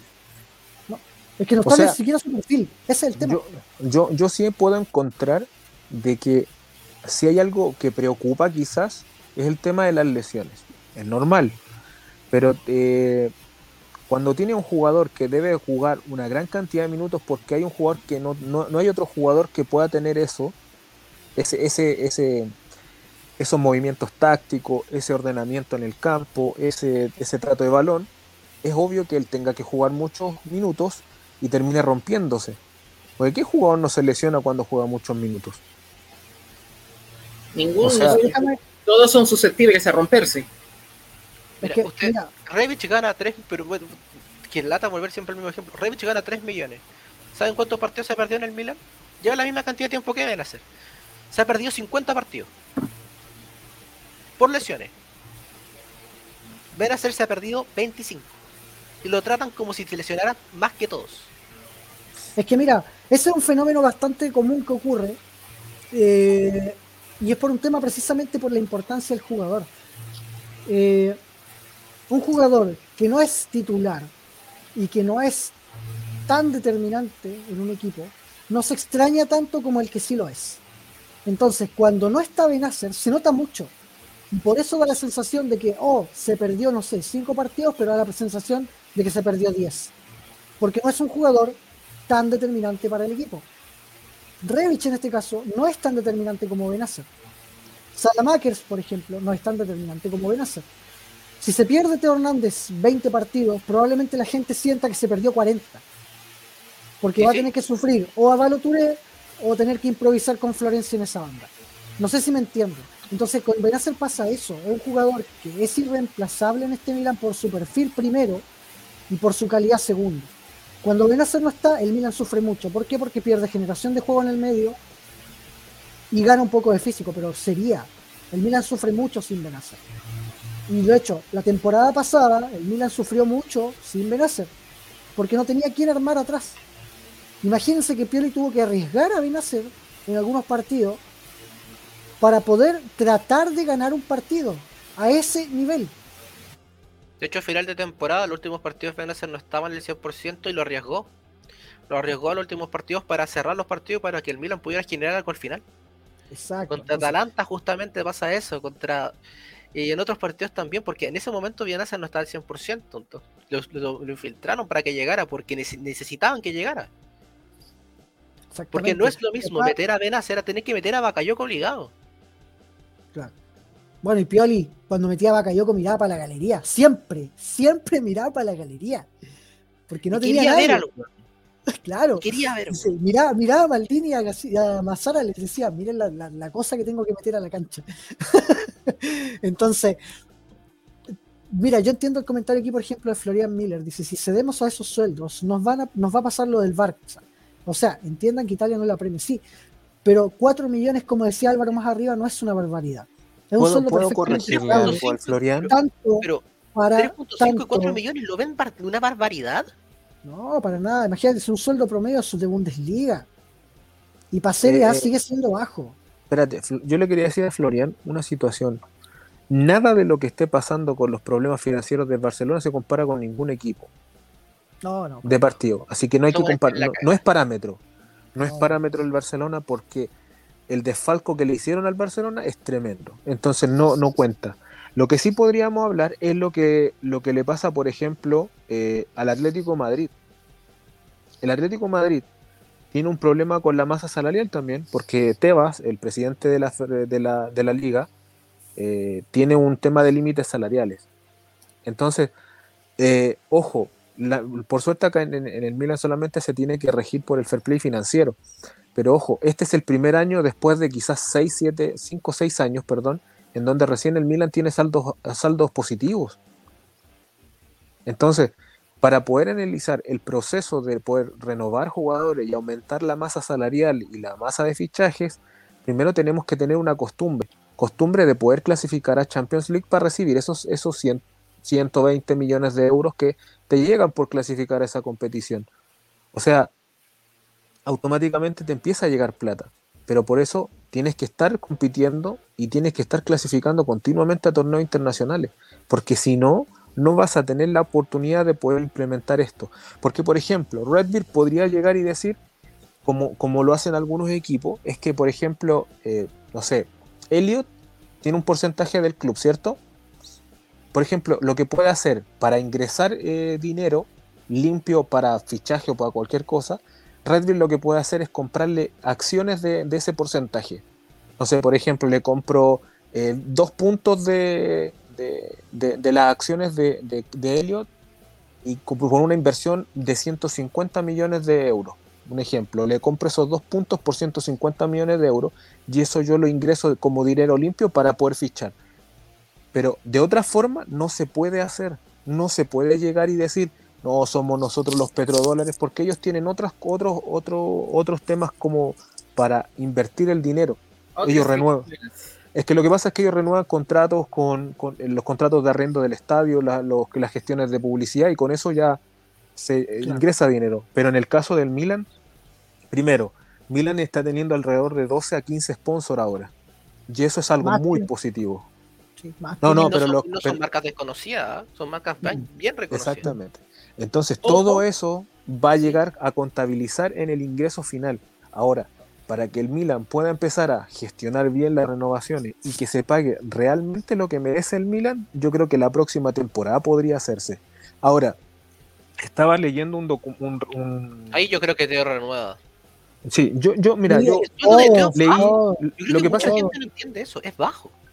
Lo que pasa es que yo leí, yo leí un, un, reportaje de la revista 442 eh, que hablaba sobre, sobre ese tema de, de, los fichajes y de las primas, y que, ojo, que hay un fenómeno que está ocurriendo en el fútbol, que es el tema de que, como los clubes negocian altas tasas de valor por un jugador, lo que hacen los jugadores y los agentes es dejar que el contrato expire para que la prima por fichaje sea menor, pero eso se reparte entre el jugador, la familia del jugador y el agente. Por ejemplo, David Alaba llegó al Real Madrid por 24 millones de euros. 24 millones de euros. David Alaba. Y eso, se reparte gratis. Claro, y eso llegó directamente a, se dividió en tres, entre la gente, la familia, el jugador y el mismo jugador. Y ahí el Real Madrid, ¿qué hizo? Se ahorró lo que podría costarle a un jugador como David Alaba en su momento, que estamos hablando 40, 50, incluso 60 millones de euros. Más los impuestos. Prácticamente lo, lo, lo, compró a la mitad de precio. Y eso es lo que va a empezar a pasar. Ojo, yo, le estoy, yo les digo esto como algo que estoy, he estado estudiando estos últimos días. Ojo, si no empieza a haber una ola de, de salida de jugadores por salir gratis pero es que, de hecho, no es que vaya a pasar, está pasando esta temporada. ¿Cuántos jugadores no, me refiero, me, refiero a, aparte de lo que pasa en el, o sea, en el Milan, porque ya se fue Donnarumma, ya se fue eh, el, el y se fue que sí, pero no va a ser el único. Puede existir la posibilidad de que Leao también salga de esta forma. Eh, pero yo creo que lo que está haciendo Maldini es tratar de proteger el patrimonio del Milan para que estas cosas no ocurran. Y para que esto no ocurra, primero, tiene que consolidarse la llegada de, de Redbeard y luego de eso ver cómo ellos van a gestionar el proceso económico del, equipo. No, pero mira, yo creo que va a haber una inyección importante de dinero. El tema es que como todavía por temas burocráticos en Italia no se ha podido ejecutar, es que por eso, pues más que nada por burocracia, imagínate que todavía está el papel físico, no son capaces de implementar firmas electrónicas en Italia todavía, entonces ¿Cómo, vas a avanzar así de forma efectiva, rápida? No, no se puede. Entonces, yo creo que una vez que se ejecute ya al 100% la venta del Milan y que pase a ser propiedad de Redbird, yo creo que va a cambiar todo esto. O sea, yo creo que para enero incluso, porque no creo que, que antes se pueda hacer, pero yo creo que para enero ya se van a empezar a ver eh, renovaciones efectivas en el club por montos más altos, porque debería ser así. Si el Milan quiere mantener una base competitiva, que es esta, tiene que pagar sueldos más altos. Rodrigo Martínez acá dice, Leao te pedirá 7, 8 millones fácil. Si Red Bull no inyecta dinero, se van a ir todo, y es verdad, porque el Milan es un equipo que paga muy poco. Acá Martín dice, Cristiano casi deja en bancarrota la Juve, pero Cristiano ganaba 30 millones netos en la Juventus. Obvio, cualquier equipo de Serie A se va en bancarrota con un sueldo así. Oye, pero es que el lo que dice el, Un tema. Piensa en esto que dice Hablemos del Milan. Un saludo para ellos que dice que lo que pasó con Rudiger y que Christensen en el Chelsea. ¿Saben cuánto pedía Rudiger para renovar con Chelsea? 12 millones de euros. 12. Por un año bueno. Cuando todos los otros tres jugó horrible. Es muy diferente. Benacer te está pidiendo 3.5. 4 máximo. Y la gente está actuando como si estuviera pidiendo más que cualquier otro jugador en la historia del Milan. a ver, Lo que más ha pedido hasta ahora es Donnarumma. Mira Luis, mira Luis, Son dice, ojo, si juega mal se dice y no pasa nada, pero sinceramente Benacer ha tenido pocos malos partidos. Es un jugador de 6 para arriba y es verdad. Rara vez juega mal. Claro. A ver, yo creo que aquí hay algo que la gente debe entender. Hay ciertos jugadores en el Milan que deberían ser del primer escalafón. ¿A qué me refiero? El mismo Leao tiene más partidos malos que Ismael, dice acá. Eh, que, que, que, por ejemplo, el, eh, por ejemplo, no sé, Mañán, Tomori, eh, Benacer, eh, Teo, Leao, deberían ser la- la- el primer escalafón del Milan en sueldo. ¿A qué me refiero? Que deberían ser los que ganen más. A Tonali ni contarlo porque creo que no le interesa. No, si no está en ahí, quiere jugar en Milan. En un segundo caso- escalón un caso podría- raro. Caso especial Por ejemplo. y aparte. Pero, por ejemplo, y, y tú- uno puede hablar de escalafones, ¿cachai? Por ejemplo, si a mí me dicen, Benacer eh, va a ganar 3,5, por ejemplo, o 3, lo que le ofrecían. Benacer, en cuanto a la calidad de jugadores que ganan 3 millones, de- ¿merece ganar los 3 millones? ¿Quién? necesita más. O sea, por lo menos En debería ganar lo los mismo que que Tomori. En, to- en torno a lo que ju- los jugadores que ganan 3 millones. ¿Está Benacer en ese escalafón de 3 millones de euros por temporada? Con Revich, con Giroud, que son. O perdón, con, con Origi. ¿Está en el, Para- esca- está en el escalón de, de Revich? Para ¿Esas? mí, por ejemplo, para mí Revit, o sea, perdón, para mí Redbeard, lo que debería hacer es aumentar el, el capital para poder renovar, a, por ejemplo, a un Leao. a- Leao debería ser el jugador mejor pagado porque es el, el- el jugador con más futuro que tiene el equipo. Y eso es algo innegable. Pero después debería estar Teo, Benacer, Mañán, Tomori ganando entre 4,5, incluso 5, hasta 6 millones. Teo, sobre todo. Podría ser-. Por ejemplo, Calabria debería ganar 4 a 5 porque es un canterano y es alguien de la esto, con Tonali, ¿cierto? Y, y Calulo debería estar entre los 3 y medio 4 y ¿cachai? O sea, a lo mejor los chicos no, no, no, no ven eso. Pero Es que mira, yo creo que, a ver, negro, yo creo que igual hay que considerar que son varios puntos a la hora de renovar un jugador, como tú mismo decías hace rato. Yo no puedo tampoco disparar los sueldos de golpe. De hecho, esto lo hablamos antes, ¿te acuerdas? Hace varios lives atrás. Eh, pero sí, como decía el Tommy, de forma escalonada. El Milan hay que reconocer que hoy paga sueldos muy bajos y que no está en las condiciones jerárquicas, burocráticas, dirigenciales para poder iniciar procesos de renovación a, la, más altos. Porque el Milan todavía es de Elliot. Todavía. Entonces, yo creo que tenemos que esperar primero, ver qué pasa con eh, Redbeard, que se instale Redbeard. Y yo creo que de verdad, de verdad lo creo así. Hay gente que me dice que no todavía, dos, tres años. No, yo creo que de verdad, una vez que llegue Redbeard va a cambiar la situación económica del club. Porque así funciona Redbeard. De hecho, muchos hablaban en su momento de qué pasa con Liverpool, porque ellos tienen, eh, ¿cómo se dice?, una parte accionaria de la, de- de- la Junta de Liverpool. Muchos de los ingresos de Liverpool van a parar a los Red Sox. Porque ellos se manejan de esa forma. El Milan es un club que puede generar mucho dinero a nivel mundial por la cantidad de hinchas que tiene. Es un jugador que dentro de Italia y en Europa tiene un reconocimiento y una marca extremadamente fuerte y así lo ha demostrado con su trabajo al traer una cantidad de sponsors descomunales. Entonces, ¿se puede aumentar el nivel? Sí se puede, pero hay que hacerlo de forma sostenida. Y para mí, y yo acá estoy con Tommy, 4 millones de euros no es un sueldazo. Si estuviera pidiendo 6 Porque millones, hasta yo. Hasta yo Claro. digo que se está pasando y que se ¿Por puede ir a la.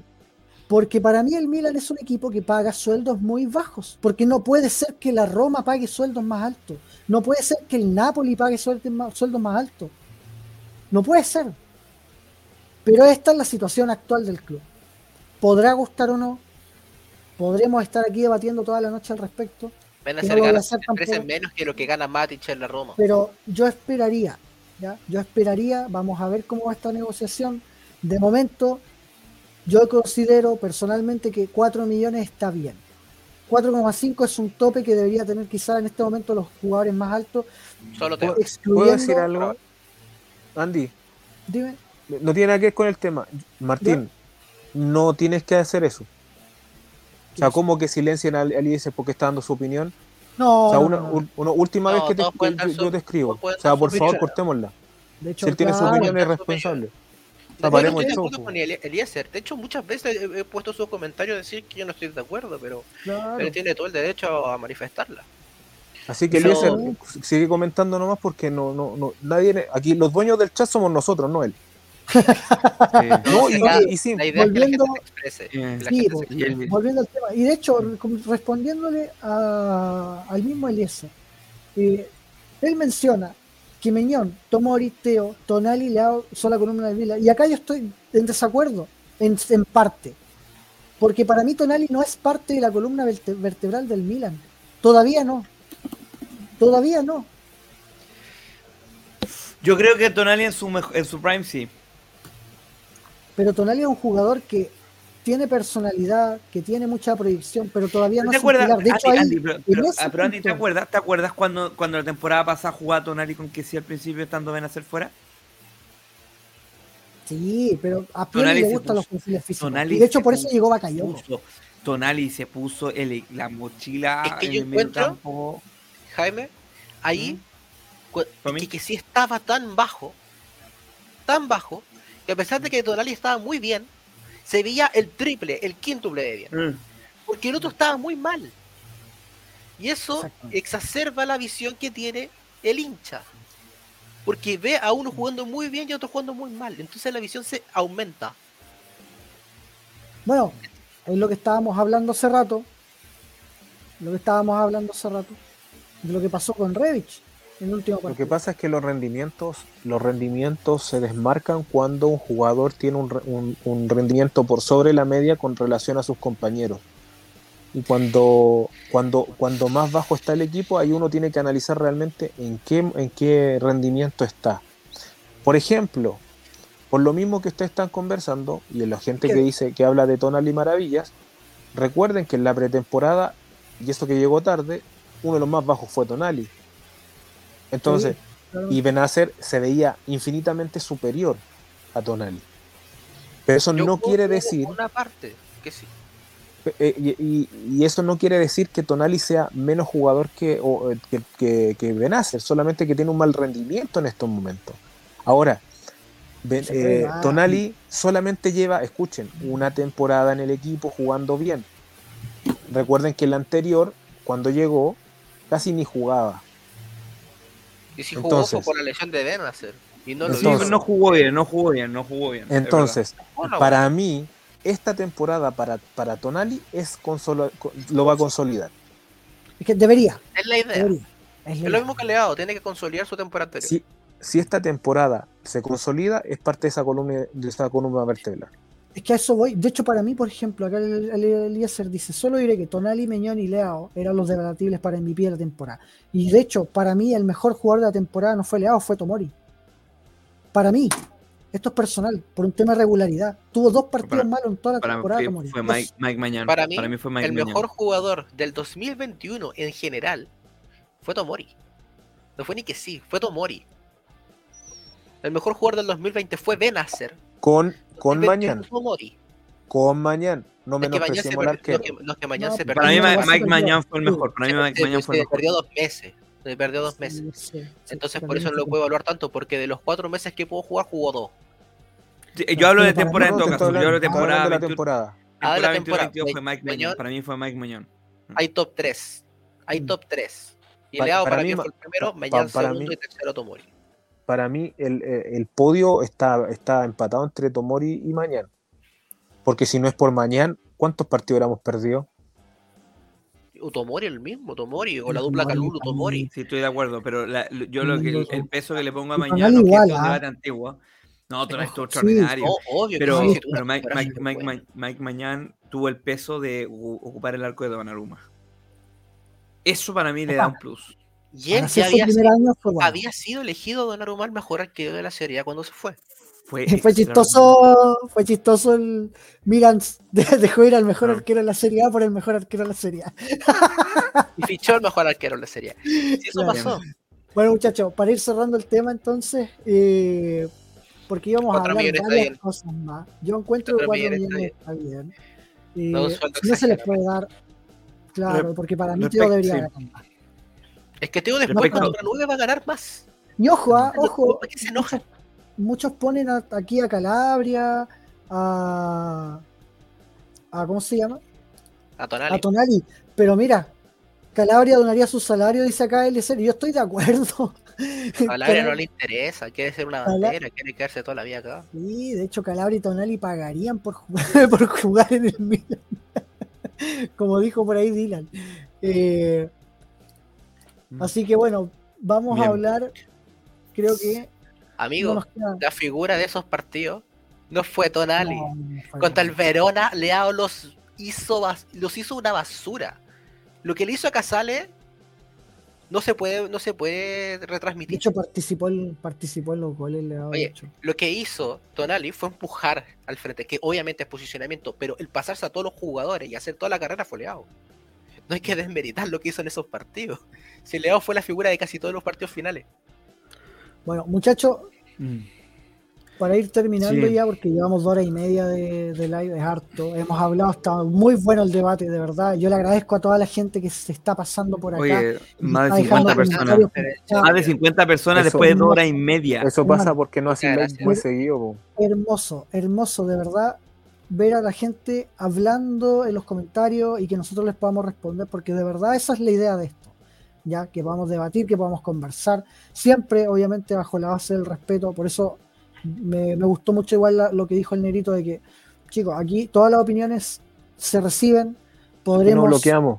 analizarlas o no, podré, claro, a menos que sea un bot, pero podremos Claro. analizarlas o no. Como el Bernardeschi. Eh, pero la verdad es que esa es la idea, ya. Así que agradecidos de verdad con todos ustedes. Eh, vamos a ir despidiéndonos ya con esto porque, bueno, insisto, llevamos mucho tiempo. Eh, vamos a dejar esto para las redes sociales, el resto lo que, lo que quieran decir. Ahí están. eh, de hecho, no las puse, a mí se me olvidó. Abajito están ahí las redes sociales. Ah, pero el, el Miguel cambió, se puso él, no allá. Tranque Martínez para dejar las cosas claras nomás. Ah, y sobre un Sí, eh, comentario de Manuel Roja. Mm. Eh, nosotros acabamos de decir lo mismo, que también está la temporada Sí. consagratoria de Leao. Sí. Leao tiene que confirmar su nivel, que es de MVP de, la Serie A. Al menos top 3 tiene que quedar de la Serie A en términos de nivel, para consagrarlo. Y Tonali obviamente lo tiene que consagrar. Su pretemporada no es dos. ilusionante. los dos están en el mismo nivel en este sentido. Los dos tienen que cumplir el mismo papel. Los dos tienen que ser figura. A lograr lo que hizo Inter, por ejemplo. Que sí Que no lo tuvo. logró. Que sí lo logró. Exacto. Pero ¿saben Inter, quién lo logró? ejemplo, que tuvo a. Brozovic, que tuvo a Skriniar, como los mejores Bien. jugadores en sus puestos. Bien, Martín. Muy bien. Bien. Very good. No, no, excelente, chicos. De verdad, al final, al final esto es debatir, el- esto es entregar Nadie, nadie tiene la verdad. Nadie tiene la verdad. No, no, no. Si con el Jaime eh, tuvimos diferencias de opinión y estamos acá tranquilos. No pasa nada. Claro. Nosotros hemos tenido diferencias con el Tommy igual, con el ¿Con negro. y quién? ¿Con estamos. Porque es normal, es normal. La- oye, la, la- la pelea de Gavia. Oye, oye, espérate, espérate. Mira, espera, espera, espera. El Eh, Manchester United más que cual, ¿cómo era? ¿Te acordás? No, pero por favor. Oye, era, por favor, la semana pasada eh, el Andy me dijo que Daniel Maldini le quitó el puesto a Brahim Díaz la temporada pasada por... Ah, Claro. Así que Claro. son Brahim? cosas- ¿Quién son- es Brahim? son- son cosas Oye, esto es importante, ¿ah? los que se perdieron el live, mañana, desde mañana va a estar disponible el capítulo en Spotify para que lo puedan escuchar. Eh, Ay, le da color. Todo ¿Por si porque, porque, porque tiene tiempo en el turno. Ah, oye, yo encuentro que. No lo de Joaquín, denle like al video, compártanlo con la gente que más Sí. Sí. Y para Sí. que la música no esté de fantasma y este y el algoritmo nos ayude. acá lo dice si no como Zambrano y Benedetto. No, no hacemos el ridículo acá. No, No, no, no, no, eso ya, Mira, ya son ojalá- niveles diferentes. Lo que, lo que hay en Boca es una ruptura de estudio diferente, pero como no estamos en Hablemos de Boca, pues Oye, Oye, este comentario le llegó al Salva. No Sí, sé, sí. por el- Bueno. Yo vi otros referentes de Boca en mi época. Si curvas. esos son sí. referentes de Boca, el club está Eh. mal. Sí, sí, con- confirmo. Sí. Te lo digo siendo hincha de River. Oye, pero qué bacán Muchas que el gracias a live. los chicos de Hablemos Milan. Sí, gracias cabros, se pasaron. Gracias Muchas por el gracias. Ahí vayan Oigan, a solo follow a a ellos también. Les tengo un spoiler. Voy a tener un, un día de esto, un, un live yo en mi cuenta personal con gente del Manchester United hablando del desastre que hay con los Glazers. Así que después les vamos a con información desde allá de Y Inglaterra. ojalá de- digan si hay información de que está por contrato que Maguire tiene que jugar. Porque ese weón juega siempre y es una Mira, mierda. Yo le digo al Andy aquí y al, y al Tommy si quieren unirse, no es problema. Pero va a estar bueno, va a estar bueno, weón.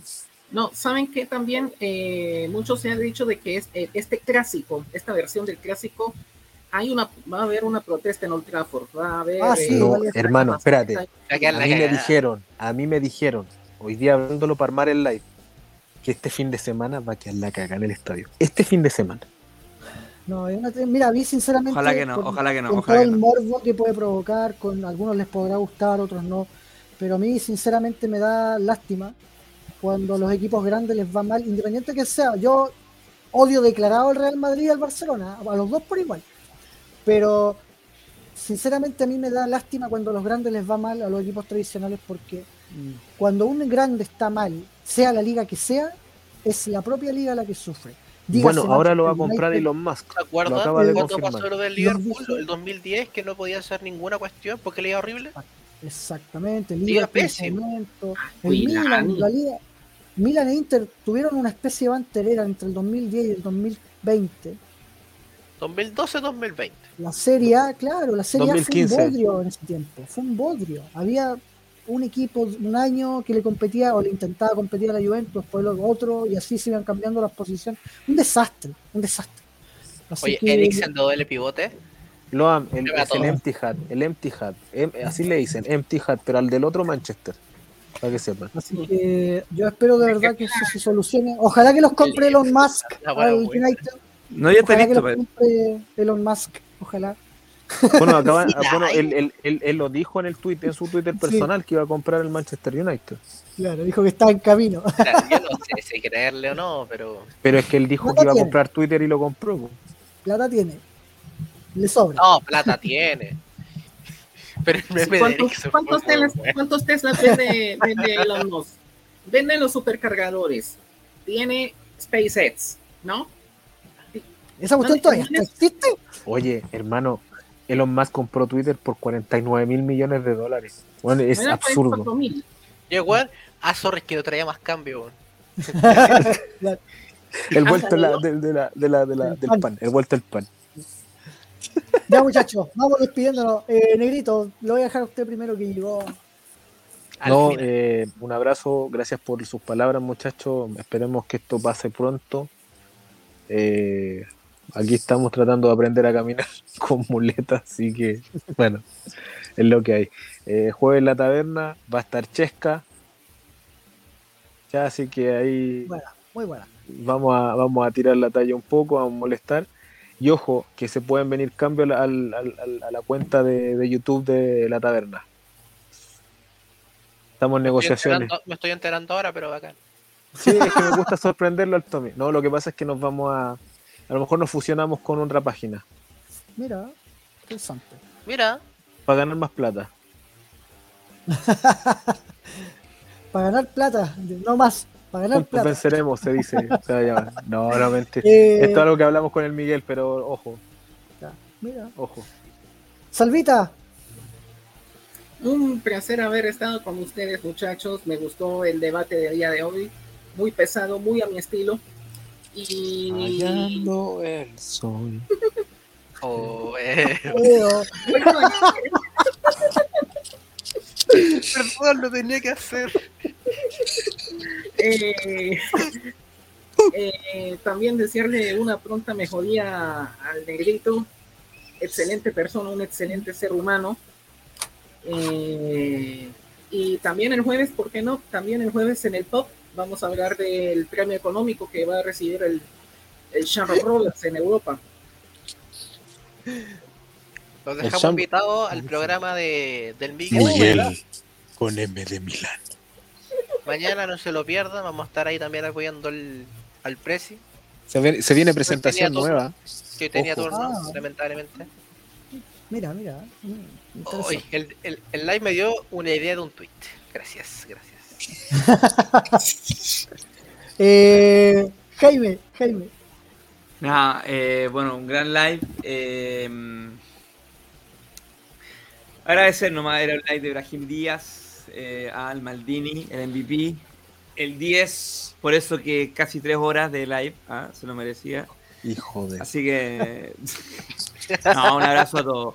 Y a la comunidad del chat, muchas gracias eh, por todo, por su participación. Estuvieron sumamente activos. Estuvieron más de 50 todo el rato eh, visualizaciones.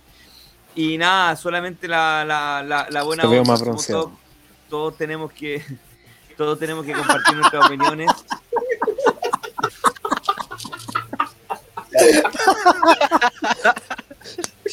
Tal cual. Buen comentario. Todo- todos podemos compartir nuestras opiniones con el respeto que, que- que se realiza, así que eh, nada, todas las opiniones son bienvenidas, eh, sin faltarnos el respeto, así que arriba la comunidad eh, de Milan Chile eh, y Forza Milan a todos. Eso, mi bello. ya, excelente. Tommy, No, agradecer a todos los amigos acá presentes, Negro, Salva, eh, Jaime, Andy. Jaime, Lo pasé súper bien. Eh, salvo la parte que hablamos de Brain, eso es lo menos importante. No. Ah, bueno, yo, yo- yo también, yo, también, yo también lo elegí figura, así que está bien. Buen tiempo, Brain. Eh, muchas gracias a todos los del chat porque hoy estuvieron muy activos y me, me gusta debatir siempre en el marco del respeto. Nosotros nunca les vamos a decir nada fuera de tono, fuera de, de lo de lo que es la base del respeto. Y agradezco mucho que, se, que se- de verdad se hayan unido a este debate. Independiente de si cu- concuerdan o están des- en desacuerdo con nosotros, siempre se agradece. Así que muchas gracias a todos. No olviden suscribirse si es que no lo están, dar un like y nos vemos el jueves. Oye, Andy, muchachos. Dígame. el fin de semana vuelve Rosoneros. Ah, mira, buena. Hablar del partido contra Atalanta. Sí, y vamos a. Hay, hay bueno. nuevo- Ojo, les voy a dar, para que estudien, para los que estén, se va a premiar el momento Bertolacci del partido momento, la chivo. Ojalá y la ocurra. definición y la definición Pipo Inzaghi. Si es que hay goles. Así que Momento Bertolacci hubiera sido la de Povega. Claro. Hubiera Claro, sido yo la creo de que- Povega. yo- y yo creo que el la definición Pipo York hubiese sido el gol de Brahim. Así que ya saben, momento Bertolacci para que estén atentos a cualquier blooper. Mm, del partido. puta, Jaime, ¿quién va a pelear? No.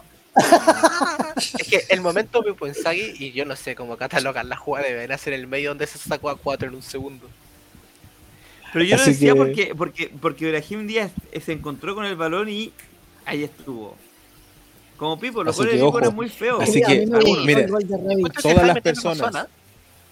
todas las personas Wow. que participen en el live el fin de semana tengan claros que tienen que buscar el momento Bertolacci y la definición Pipo Inzaghi. Si hacen goles, tienen que ver cuál fue el mejor gol y eso. ¿Por qué? Porque el Cerchi y el Maldini son del martes de Milan. Por ende, nosotros no vamos a hacer elección de eh, mejor jugador del Maldini. Simplemente no decir quién es el que más el mejor jugador no. Vamos a ver si le pone.